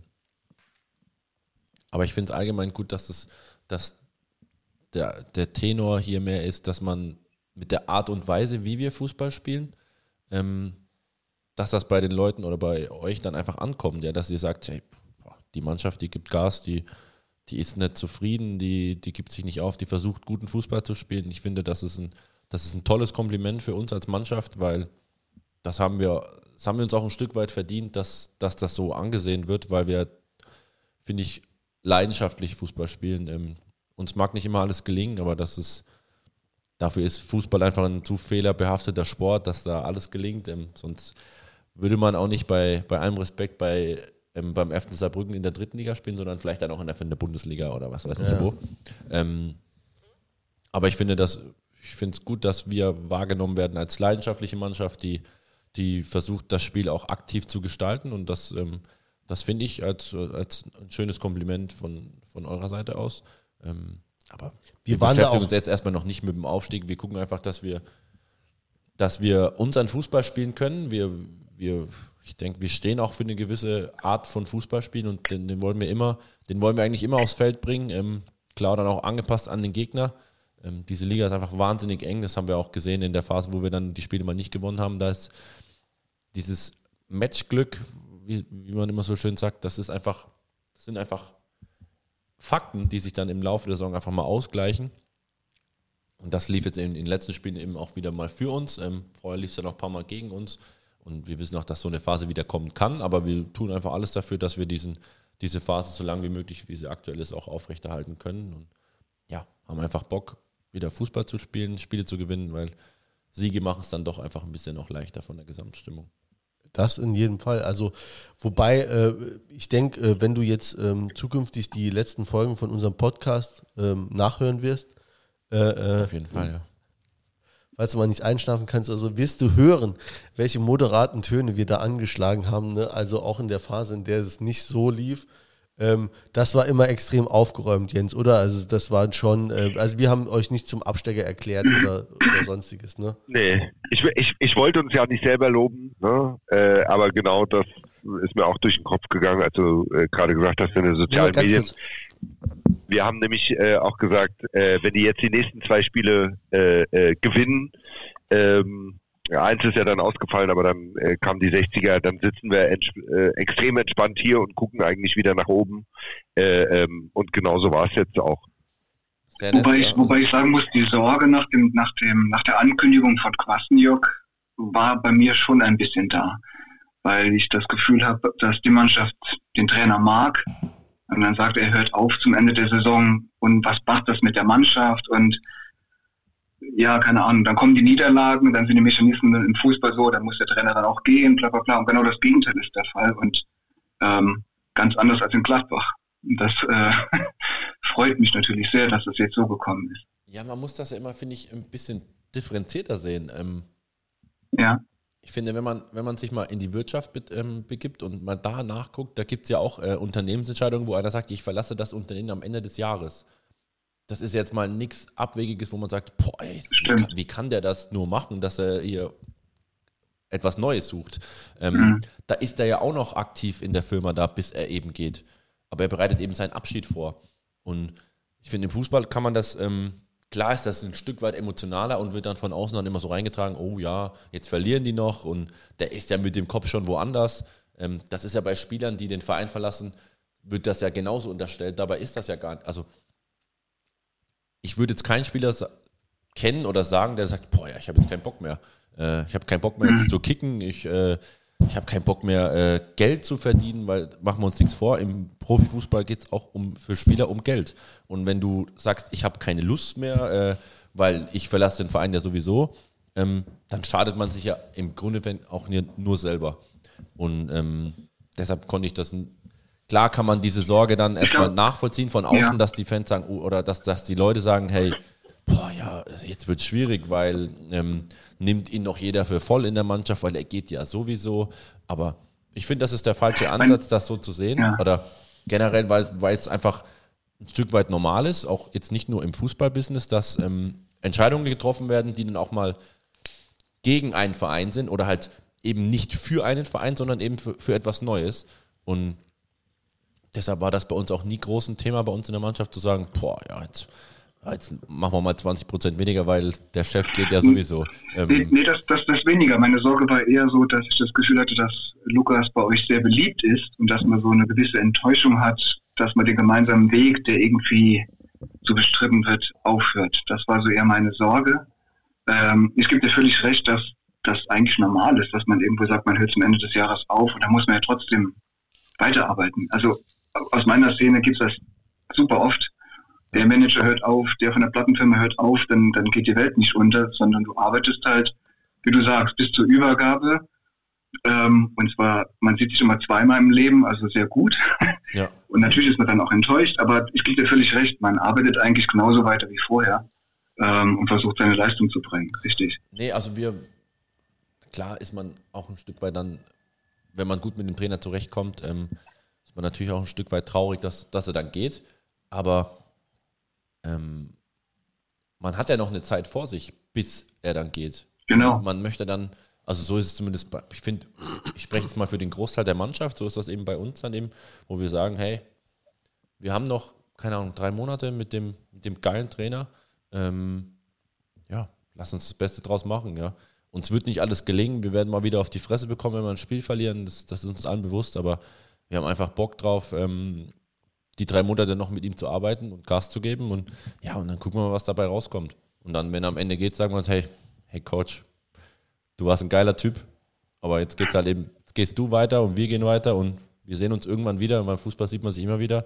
Und ich finde, das ist auch was Schönes, wenn man dann am Ende sagen kann, ja, war eine geile Zeit mit ihm. Ähm, alles endet mal im Leben oder beginnt dann immer ähm, bei was Neuem. Und ähm, Absolut, ja. warum ist das so ein geiler Trainer? Ja, gute Frage. Äh, er hat einfach, ich kann jetzt nur aus meiner Sicht sprechen, ähm, er hat eine gute, eine gute, gute Einstellung zu seinem Beruf. Ähm, er findet oftmals die richtigen Worte, auch mit Bezug auf außerhalb dieser Fußballblase, ähm, auch mit, ähm, um dann auch mal die Realität ähm, in Relation zu setzen zu dem, was man als Fußballer für Pri Pri Privilegien hat ähm, oder wie privilegiert man ist, dass man sein Hobby zum Beruf machen durfte.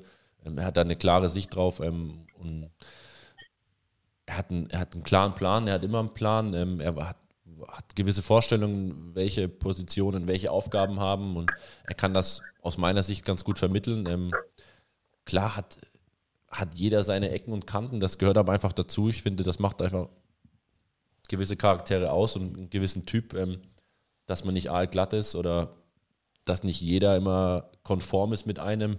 Ähm, deshalb ist er so, wie er ist und ich finde, er passt sehr gut zum, zum ersten FC Saarbrücken ähm, und zu unserer Mannschaft. Ähm, deshalb sind wir einfach auf, ja, wir finden es schade, dass er geht, aber so ist das eben nun mal. Und ja, wie gesagt, geht es bis zum Ende weiter mit ihm und danach geht es eben mit dem neuen weiter. Ähm, ja, okay, du, du sagst es so feststehend. Ähm, wir haben jetzt gelesen, äh, in der Bildzeitung äh, gibt es eine Mini-Hoffnung, ne, äh, dass, er, dass er bleibt. Also seht ihr die? Oder ist das für euch schon klar, okay, das ist, äh, ne, vertraglich ist es eben so, äh, der wurde nicht verlängert und man hat sich jetzt öffentlich positioniert und das wird jetzt, geht hier nicht weiter, oder hegt ihr auch noch, hofft ihr auch noch? Bei uns ist das kein Thema, ob da noch eine Hoffnung besteht oder nicht. Also bei uns ist das wirklich so, wir gehen morgen als Beispiel in die Arme und sagen, hey, was machen wir heute? Also da ist es nicht, was machen wir übermorgen, sondern was machen wir heute? Und deshalb beschäftigen wir uns da erstmal nicht so damit, ähm, was könnte noch kommen oder ist da noch ein Hintertürchen, sondern wir arbeiten einfach in den Tag hinein und dann ähm, beschäftigt man sich dann erstmal nicht so sehr mit der Zukunft, sondern erst mit dem, was man am heutigen Tag machen kann und wie man dann heute das bestmöglich daraus machen kann. Deshalb ist das bei uns kein Thema, ob, ob er jetzt doch noch bleibt oder eben dann doch nicht. Okay, also ich meine, er hat euch eine, eine Liebeserklärung, es gab nicht nur Gummibärchen, sondern auch äh, eine Liebeserklärung. Also das, das ist ja schon was, ähm, also der kommt ja auch viel über die emotionale Schiene. Ne? Also der, ich will das Fachliche gar nicht auf die Seite rücken, aber der kommt ja auch über die emotionale Schiene. Ähm, oder der hat vielleicht auch verschiedene Werkzeuge dabei, wie er die Mannschaft oder einzelne Spieler auch packen kann. Ähm, und da fällt es schon auf, also es ist, war für uns, wir haben es hier auch kritisiert, ne, der eine mehr oder weniger, weniger ich glaube ich ein bisschen mehr sogar, ähm, weil ich, weil das die Entscheidung bei mir, zumindest so wie sie er, äh, erklärt worden ist, auf Unverständnis gestoßen ist. Ne? Also wenn du eine, eine intakte Mannschaft hast, du hast, ähm, das hat man jetzt auch mehrfach schon äh, in den Medien gehört, äh, die Mannschaft steht hinter einem, dann findet man, also findet man es als einfacher Fan, wie ich es denn dann auch bin, ähm, auch ein Stück weit unverständlich, dass man sagt, okay, das setze ich jetzt alles aufs Spiel oder setze nicht nur aufs Spiel, sondern das bin ich bereit dann äh, hinter mir zu lassen, weil die Strukturen ne, nicht so gegeben sind, wie sie eben, äh, wie ich sie vorgefunden habe. Also kannst du das in einem Stück weit äh, äh nachvollziehen, wie er das erklärt hat, jetzt den Abschied?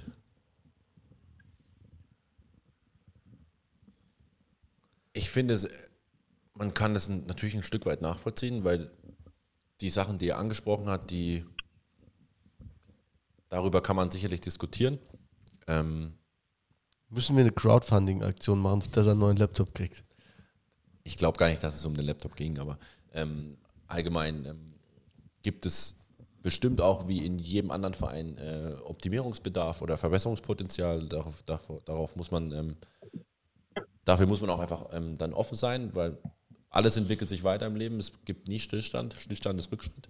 Ähm, und ich finde, so wie er es erklärt hat, ähm, ja, waren das dann eben seine Beweggründe, um zu sagen, okay, ich sehe seh das dann nicht mehr so langfristig, dass das mit seinen Werten, die er für sich selbst vertritt, ähm, übereinstimmt und das dann auf dauerhaft dann zum Erfolg führen kann. Und dann finde ich, ist das auch ein Stück weit authentisch, wenn er das sagt. Ähm, ob wir das gut finden oder ob das jemand anders gut findet, das ist nicht unsere Baustelle, weil das können wir nicht beurteilen. Das kann immer nur die Person beurteilen, die dann die Entscheidung selber trifft. Und das war in dem Fall eben ähm, äh, der Coach, der, der, gesagt hat, er kann das nicht.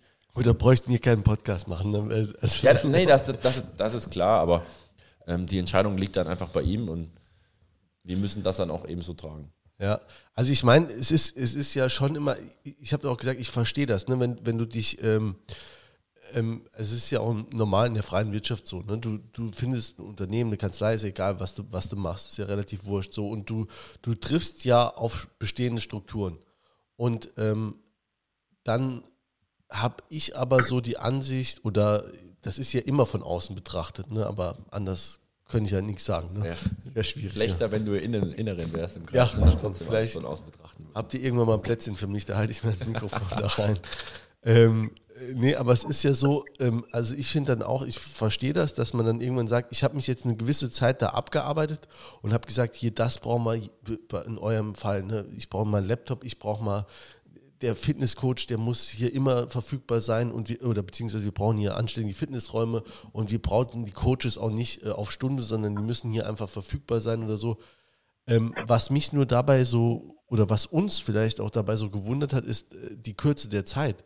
Also wir sind jetzt im Moment, wir stimmen, jeder, der hier äh, äh, äh, redet, und da kann ich mal wirklich auch für die anderen sprechen, stimmt jeder darüber ein, dass wir Struktur, strukturell noch einiges aufzuholen haben. Aber wir kommen hier gerade aus der dritten, aus der vierten Liga und, ähm, und waren da fünf oder sechs Jahre, ich meine sogar sechs Jahre, und ähm, dann ähm, wir sind auch dafür, dass da was verbessert wird, aber es ist dann schwierig. Es wird auch nicht so richtig angesprochen. Jetzt, was ist es eigentlich genau? Ist es die Fitnessraum oder so? Also manchmal denkt man, ja gut, dann, dann sag aber, wa- was ist denn genau? Warum ist alles so scheiße? Warum ändert, also ist das jetzt, hängt das jetzt an den paar Parametern, dass wir nicht miteinander mehr arbeiten können? Also das ist ja die krasseste Entscheidung, die du überhaupt treffen kannst, zu sagen, ich arbeite mit dir nicht mehr weiter.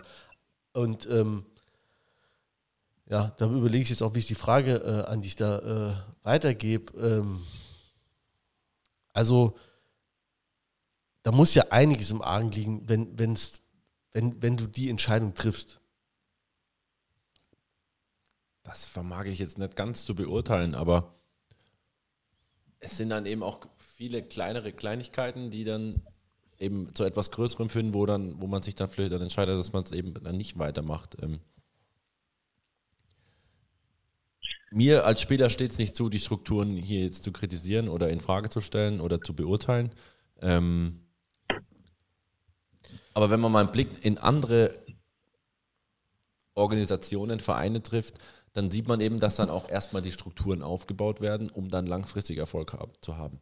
Und vielleicht hat ihm das eben gefehlt, dass man diese Vision, die man, die er durchaus vielleicht hat, ähm, eben nicht geteilt hat oder nicht einfach derselben Meinung war und dann, dass er dann für sich gesagt hat, okay, dann, dann kann ich einfach nicht weitermachen.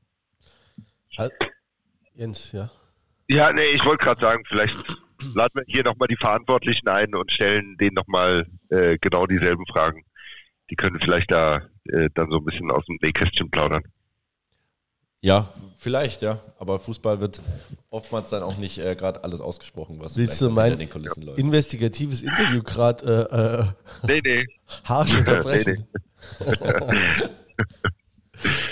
Nee, also gut, es ist alles gesagt. Also wir, wir, ähm, ich glaube auch, äh, was, was man vielleicht auch, oder was der Kwasniok vielleicht auch mal hören kann, es gibt äh, oder gab von Anfang äh, an relativ viele ähm, Kritiker und äh, die sind wie mit allem, ne, ähm, das wird auch Biontech wissen, ne, äh, egal wie cool das ist, was du auf den Markt schmeißt, du hast immer im Moment Kritiker, die sind bei Social Media relativ laut, aber es gibt auch in Saarbrücken viele, die die Arbeit, ähm, glaube ich, vom Quasenjok auch wohlwollend bis äh, sehr wohlwollend äh, zur Kenntnis genommen haben und die sich darüber freuen und auch darüber freuen würden, ähm, wenn er noch ein Jährchen dranhängt. Ne? Vielleicht, ähm, und ich glaube auch immer, ähm, vielleicht gibt es, also es gibt ja oft noch, ein, also oder anders formuliert, viele Leute tun sich äh, schwer mit einem Weg zurück, ne? dass man sagt, okay, wir haben jetzt gesagt, ähm, wir gehen auseinander, aber ähm, es gibt meines Erachtens immer einen Weg zurück, auch ohne dass es peinlich wird. Also das ein Tor, äh, äh, sowas denke ich, haben sie sich nicht verschlossen. Das, dafür war es auch zu fair beiderseitig und ähm, ne, vielleicht, äh, vielleicht findet man da noch äh, eine Möglichkeit zurück. Vielleicht, ne, das auch mal in die in den Raum gestellt, war es auch sowas vom, vom Quasen, ne, wie, wie so ein, äh, äh, wenn du einfach geilere Konditionen haben willst und sei es auch die Strukturen, ne? wenn du, wenn du erstmal dein, ähm, dein, deinen Telekom-Vertrag kündigst ne? und sagst, äh, dann rufen die Arschlöcher schon nochmal an, wenn die sehen, dass ich es ernst meine. Ne? Guter Vergleich. Ja, ne? Nee, wie sagt man so schön, ähm, die Hoffnung stirbt zuletzt und man sollte nie irgendwas ausschließen, aber aktuell gehen wir mal davon aus, dass ähm, ja, die nächsten zweieinhalb Monate die letzten mit äh, Lukas sein werden, aber wie gesagt, ausschließen darf man in diesem, in diesem Business sowieso nichts. Oder wer hätte gedacht, dass Hüb Stevens drei oder viermal Schalke trainiert? Wer hätte das gedacht? Wer hätte gedacht, dass Schalke vier Trainer die Saison verschleißt, ne? Ja. Und sind ja noch ein paar Spiele. Ähm, äh, ähm, was haben wir noch? Also ein paar Sachen, äh, ein paar Kleinigkeiten hätte ich noch auf dem äh, Tablett. Jens, äh, wollt ihr die doch- gehen hier nicht raus, ohne alle Fragen beantwortet zu haben. Ja, ne? Also im Moment sind wir auch noch Ja. zeitlich nicht gut unter, also schon lang unterwegs, aber äh, noch so, dass es äh, halb, ich habe immer so die zweieinhalb Stunden Grenze als, äh, als absolutes Maximum der Erträglichkeit. Also es, es Ja. schreiben uns Sag die mal, Leute, sag mal, wie, wie, gibt es denn einen Teamfriseur? Das würde mich mal interessieren. Ein Teamfriseur? ein Ja, weil ich Intimfriseur. habe gestern Ein geguckt, die, der, Intimfriseur? der Schippi, Intim nicht, ne. Schippi hat einen ausrasierten Nacken, der Schleimi ist super rasiert und alle sind super frisiert. Und die Friseure haben zu. Da habe ich mir gedacht, wie machen die das? Guck dir mich mal an, das ist ja unfassbar. Da äh, zitiere ich jetzt einfach mal kurz Christian Streich. Ähm, es gibt so viele moderne Geräte heutzutage zu kaufen, dass man das auch vielleicht Ja, noch selber Genau, hinbekommt. mach das selber. Sehr gut. Ja. Die haben, die haben wir, die guten Geräte haben wir alle. Ähm, die Frage kann ich jetzt nicht mehr lesen. Ähm, was mich noch interessiert, Das wie früher meine Lehrer in siehst der du, Schule. siehst du meine, meine Schrift? Mehrmals. Ach so, genau, jetzt fällt mir es nochmal ein, ne, wenn ich nach kurz, äh, es heißt Vertrauen, ne? auch ein extrem wichtiges Wort, das ich extrem unleserlich geschrieben habe. Aber ähm, würdet ihr euch von der Fanszene ähm, ein bisschen mehr Vertrauen in die Mannschaft wünschen, dass man auch sagt, wenn es bei uns mal drei, vier Spiele schlecht läuft, ihr kriegt das ja schon mit, das hat der Jakob auch gesagt, ne, was in den sozialen, ihr seid alle oder viele bei Insta äh, oder sonst bei Facebook oder wo, ihr kriegt das ja schon mit, was, was da so äh, äh, abgeht. Würdet ihr euch wünschen oder was, was wäre eu, euer, euer Wunsch grundsätzlich an die, an die Fanszene? prinzipiell sind wir sehr zufrieden mit unseren Fans. Also absolut. Ähm, ist für sie eine wahnsinnig schwierige, schwierige Zeit in Corona. Sie dürfen nicht ins Stadion, dann ist das Ludwigsparkstadion halb fertig, fertig, ähm, aber sie dürfen trotzdem nicht rein. Ähm, also dafür haben wir absolut immer vollstes Verständnis, ähm, wenn die irgendwelche Anliegen haben an uns. Ähm, aber man darf eben auch nicht vergessen, dass wir auch junge Spieler haben, die sich auch mit so, sozialen Medien beschäftigen, dann gewisse Kommentare dann auch lesen. Ähm, es ist dann leider auch oftmals so, dass immer die, die am lautesten schreien, ähm, eben am meisten auch gehört werden oder was eben dann sich ähm, einprägt, was dann vielleicht der allgemeine Tenor sein sollte. Aber ich, ich habe schon das Gefühl, dass der allgemeine Tenor, der, der Großteil der Fans einfach auch Vertrauen in die Mannschaft hat, auch Vertrauen in den Trainer, in uns Spieler. So ist das nicht. Aber wie gesagt, die, die, die lauteren Kommentare hört man dann auch trotzdem. Ähm, ich finde, für, für ältere Spieler oder für ähm, die, die können das ab. Ähm, das gehört ja ein Stück weit dann auch einfach zu diesem Beruf dazu. Ähm, ich finde aktuell diese Kampagne von Toni Groß ganz gut, falls ihr das mitbekommen habt, mit äh, Unit Against Hate, ähm, Hate Speech ähm, in den sozialen Medien. Das darf man eben auch nicht vergessen, dass die jungen Spieler dann sich gerade vielleicht sowas noch viel mehr zu Herzen nehmen äh, und das dann vielleicht auch mitschleppen. Aber ich finde, aktuell gibt es eigentlich auch für die Spieler auch keinen Grund, ähm, vor irgendwas Angst zu haben, weil es sind eh keine Zuschauer im Stadion. Ähm, die Kommentare, das, damit lernt man umzugehen. Von mir gibt es keinen keinen Wunsch an die Fanszene. Ähm, ich bin echt glücklich mit unseren Fans und ich denke, der Großteil der Mannschaft auch. Auch wenn es dann mal nicht so gut lief, ähm, ist dann auch klar, dass, man, dass vieles dann einfach in Frage gestellt wird oder diskutiert. Das gehört einfach auch dazu zum Fußball. Aber die Grundstimmung ist, denke ich, immer noch sehr positiv gegenüber der Mannschaft und das Vertrauen ist ähm, ja, beidseitig da. Ja, also ich glaube auch, ich sehe das auch so, ich habe auch mal, äh, ja, ich sag mal, gemutmaßt, dass es so wäre, wenn ihr jetzt spielen würdet und ihr würdet jetzt, äh, sei es in Rostock oder zu Hause auch mal verlieren ähm, oder, oder auch mal ein blödes Unentschieden kriegen, dann, äh, das würde schon noch, ähm, ich glaube, dass man ist der Mannschaft grundsätzlich wohlgesonnen. Und ähm, das würde schon mit, äh, mit einem Applaus äh, ähm, honoriert werden. Ähm, und im Moment ist es eben so, ihr hört keinen Applaus, ne?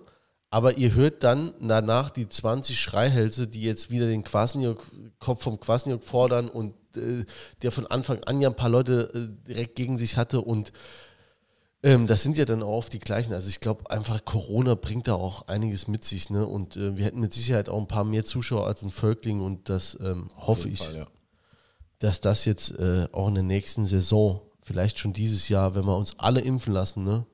Und ähm, wir äh, machen hier keine politischen Meinungsäußerungen, aber lasst euch impfen. lasst euch impfen. Ne? Bitte, dass ich nochmal raus kann.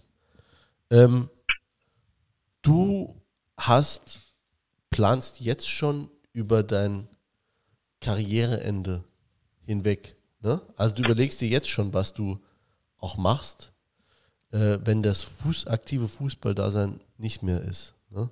Was machst du? Keine Ahnung. Ich habe viele Ideen. Ähm, also aktuell mache ich erstmal noch mein Studium fertig, was ich seit 2000, Ende 2014 äh, am Laufen habe. Ähm, habe ja, keinen Druck bisher, das unbedingt schnellstmöglich abzuschließen. Ich habe immer gesagt, wenn ich 30 bin, will ich fertig sein. Jetzt bin ich 30, bin immer noch nicht fertig. Aber ich kann sie ja immer noch nicht aktiv nutzen. Ähm, aber das, das werde ich auf jeden Fall fertig machen. Und danach, ich weiß, dass ich irgendwas im Selbst, also selbstständig machen werden möchte, weil ich glaube, wenn man so lange im ja, Leistungssportler war und klar schon einen durchgetakteten Tag dann hatte, aber man schon auch selbst selbstdiszipliniert arbeiten muss, weil man eben seinen Körper als Kapital hat, dann ist es unfassbar schwierig, danach in ein Angestelltenverhältnis überzugehen.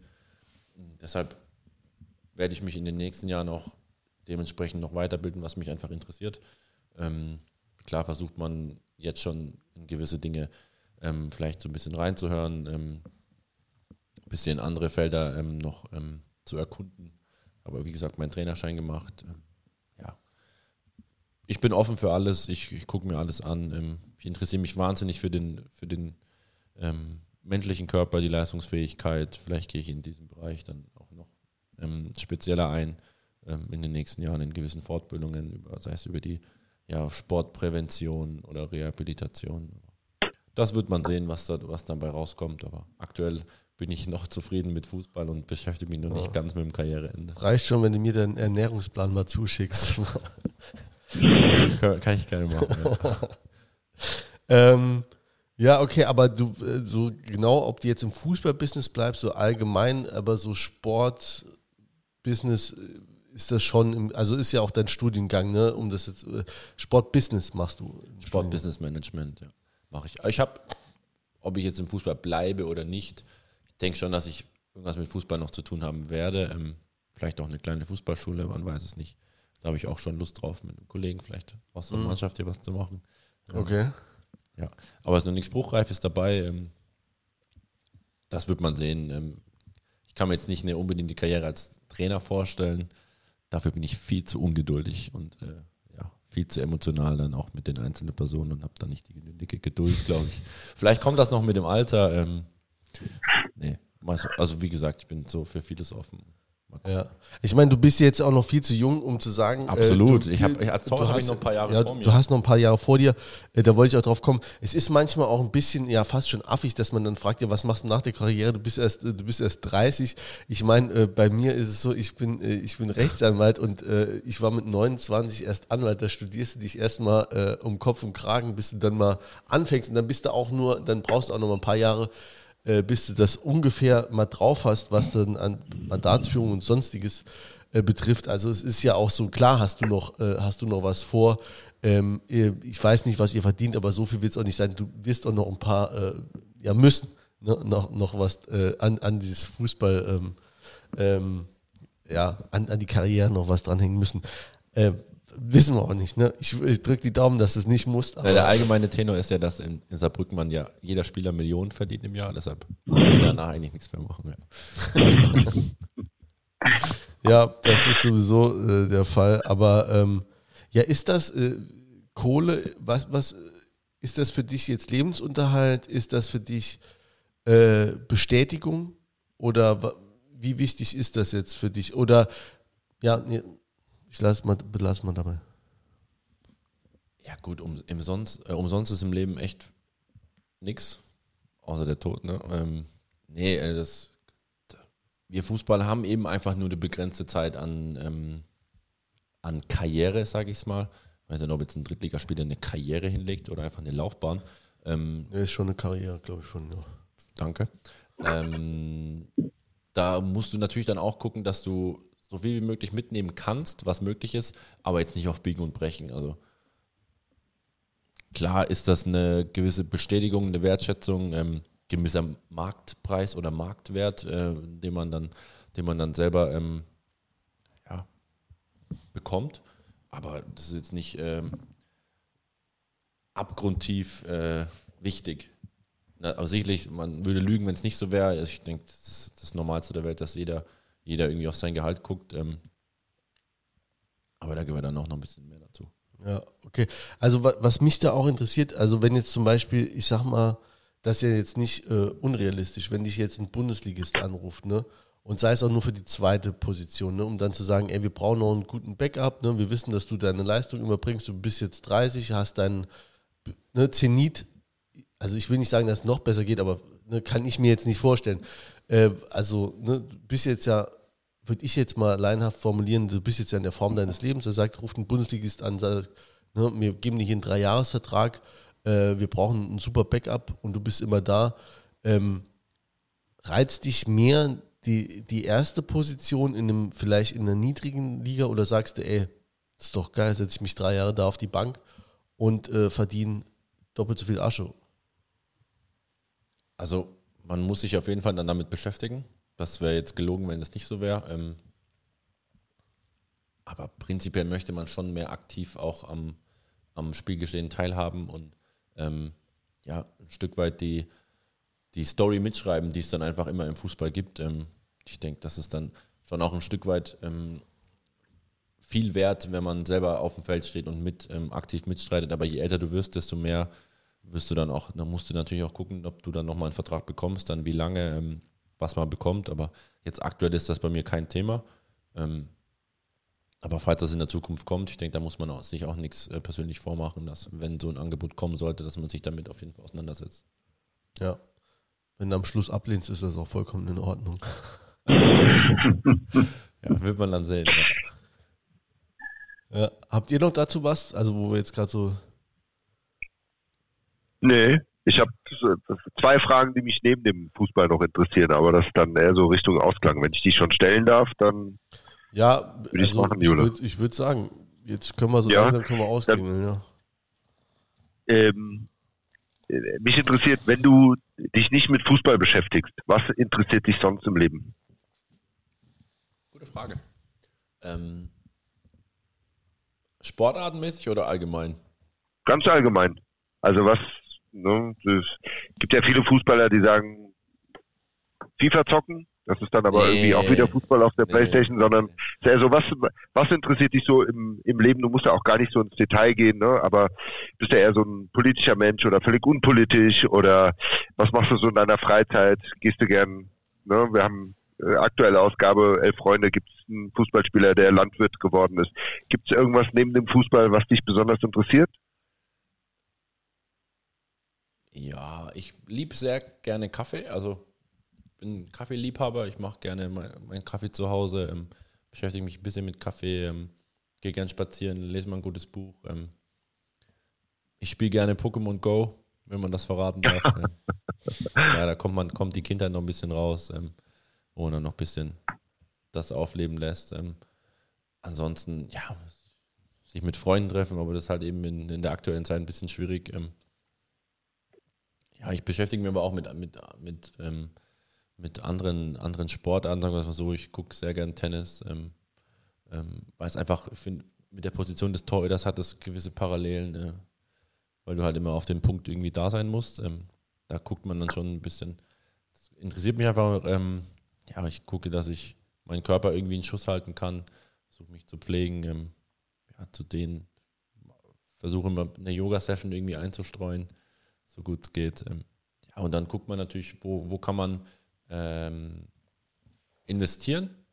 Ähm, ich finde, das ist einfach ein, auch ein wahnsinnig spannendes Thema, wie man, wie man ähm, ja, sein Geld anlegen kann ähm, mit gewissen Risikofaktor oder eben ein bisschen weniger Risikofaktor. Da muss man natürlich auch dann das Auge für die Zukunft haben. Aber ja, das sind so, das denke ich, macht jeder, jeder Mensch auch, ähm, sich mit gewissen Dingen beschäftigen, die, die in der Zukunft sein können oder werden. Ähm, da gehöre ich ganz normal dazu, wie jeder andere auch. Wenn du sagst Kaffee, magst du, welche Cafés in Saarbrücken magst du denn gerne? Gibt's da was? In Saarbrücken, ja, ja klar, die Bakery. Ist Bakery, gell? Da hab ich, ich glaube, ich habe dich immer gesehen, weil da trinke ich auch gerne meinen Kaffee. Ja, also wenn die Bakery Und, aufhat, bin äh, ich da echt äh, vier bis fünfmal die Woche, Ja, kann man so sagen. Ja, ja, kann man auch super Kaffee trinken da. Guter Tipp. ja absolut, ja. Ja, der stimmt, gebe ich auch. Äh, aber hier im Nauwieser Viertel äh, ist auch eine hervorragende Rösterei, äh, Tesorito. War ich, auch schon, war ich auch schon mal drin. Also auch schon mal. Die haben auch äh, Komame ist auch gut. ja, Fantastisch, ja. neu aufgemacht. Nee, also wie gesagt, Kaffee mag ich sehr gerne. Ich würde auch, sobald es wieder möglich ist, gerne einen Barista-Kurs machen. Also wer hier gerade zuhört und Barista-Kurse gibt, darf sich gerne bei mir melden. Ja, herzlich eingeladen. Ihr könnt mir schreiben, äh, ich gebe es direkt, oder uns schreiben, dem Studio Blau-Schwarz. Äh, wir geben es direkt weiter. Äh, bevor wir jetzt hier beenden, also uns gibt es ähm, nach wie vor immer noch auf Spotify, Soundcloud oder iTunes, also Apple Podcasts, ähm, zu hören. Zu sehen gibt es uns im Internet bei Facebook, wo ich nur stiefmütterlich Instagram-Posts verlinke. Aber ähm, auf diesen beiden, ach und äh, Twitter natürlich auch, Jens. Twitterst du noch eigentlich? Ja, natürlich, klar. Folgen werden immer äh, äh, angepriesen, die wichtigsten Zitate rausgenommen, klar. Ja, die nächste Folge, also diese wird ausgestaltet am 3.3. Die nächste gibt es dann zwei Wochen später auf die Ohren. Ähm, ihr spielt ähm, also quasi am Ausstrahlungstag dieser Folge gegen zu Hause gegen Duisburg, hoffentlich im Ludwigspark. Äh, was dürfen wir erwarten? Ich denke, zwei ähm, selbstbewusste Mannschaften. Ich denke, also Duis- Duisburg hat ähm, zwei Siege aus den letzten beiden Spielen geholt. Wir haben drei Siege jetzt in Folge.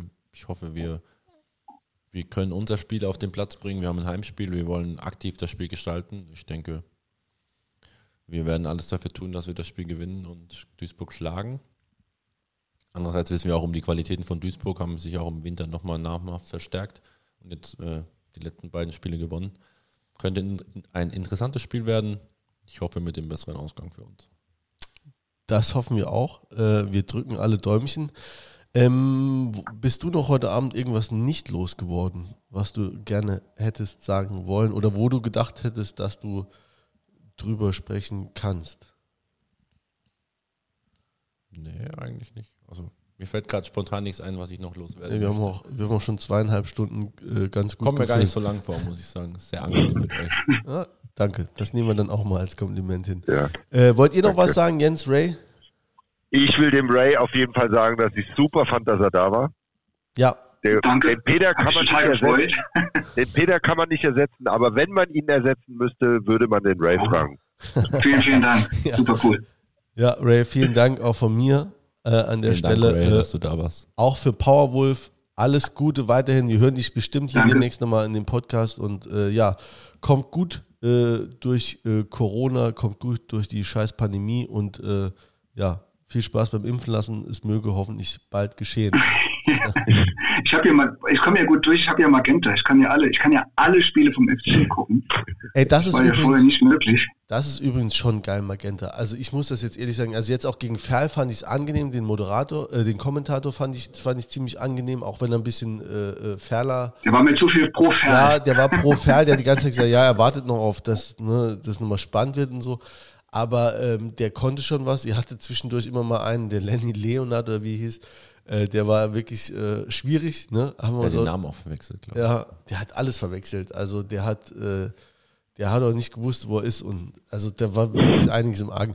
Aber grundsätzlich finde ich, also ist für euch wahrscheinlich auch, ist Magenta schon ganz geil. Ihr kriegt auf einmal alle ein Gesicht, ne, so auch bundesweit. Ne? Ich finde, die machen das echt ordentlich. Die machen da einen riesen Aufwand. Die haben auch eine gute Social Media Abteilung, wo dann auch ein paar, wie diese, diese Fragerunden, die jetzt auch dann immer zwischenzeitlich eingestreut wurden, oder diese drei von drei Wettbewerbe, die wir dann vor der Saison da gedreht hatten. Ich finde, die überlegen sich gute Sachen. Ähm, Nee, ich finde. Annette hat gefragt. Ja, genau, genau, ja. Finde ich auch gut. War ein interessantes ja. Interview von Manu jetzt am Wochenende dabei, falls ihr das alle mitbekommen ja, habt. Wo hat er seine Frau kennengelernt Ja. im Swingerclub? Ja, ganz, ganz, ganz lustige Anekdote. Ja. Äh, nee, ich finde, die machen das gut und überlegen sich da gewisse Dinge und versuchen auch ein bisschen einen anderen Weg zu gehen als die, die Mainstream-Dinger wie Sky zum Beispiel. Aber insgeheim hoffen wir natürlich alle, dass wir nächstes Jahr alle bei Sky laufen und nicht bei Magenta. Äh, und schauen wir mal, was noch bei rauskommt. Schönes Schlusswort, ähm, auf jeden Fall. Der, also die Daumen äh, sind gedrückt. Ähm, vielen Dank an dich heute Abend ähm, fürs Kommen. Äh, hat uns sehr gefreut. Ähm, ist eine Ehre für uns, wirklich. Ähm, wir sind alle und äh, da spre auch da äh, kann ich mal für die anderen sprechen. Wir sind alle wirklich Fans, auch Fans von dir. Deswegen ähm, ist es für uns echt eine Ehre und vielen Dank, dass du gekommen bist. Hat uns sehr gefreut. Äh, vielleicht kommt es mal wieder dazu. Also die Gerne, ja. ne, dass wir hier mal einen Abend miteinander verbringen. Ähm, war auf jeden Fall cool und wir würden uns freuen, wenn man uns demnächst auch mal wieder irgendwo sieht, wenn es in der Bakery ist oder vielleicht auch mal wieder im Stadion. Ja, wäre Ja. beides cool, ja. Vielen Dank und äh, ja, Grüße an euch alle. War Ja. echt sehr angenehm mit euch. Danke dir. Dank dir. Bis dann und an alle ihr da draußen, bleibt schön stabil und bleibt uns gewogen.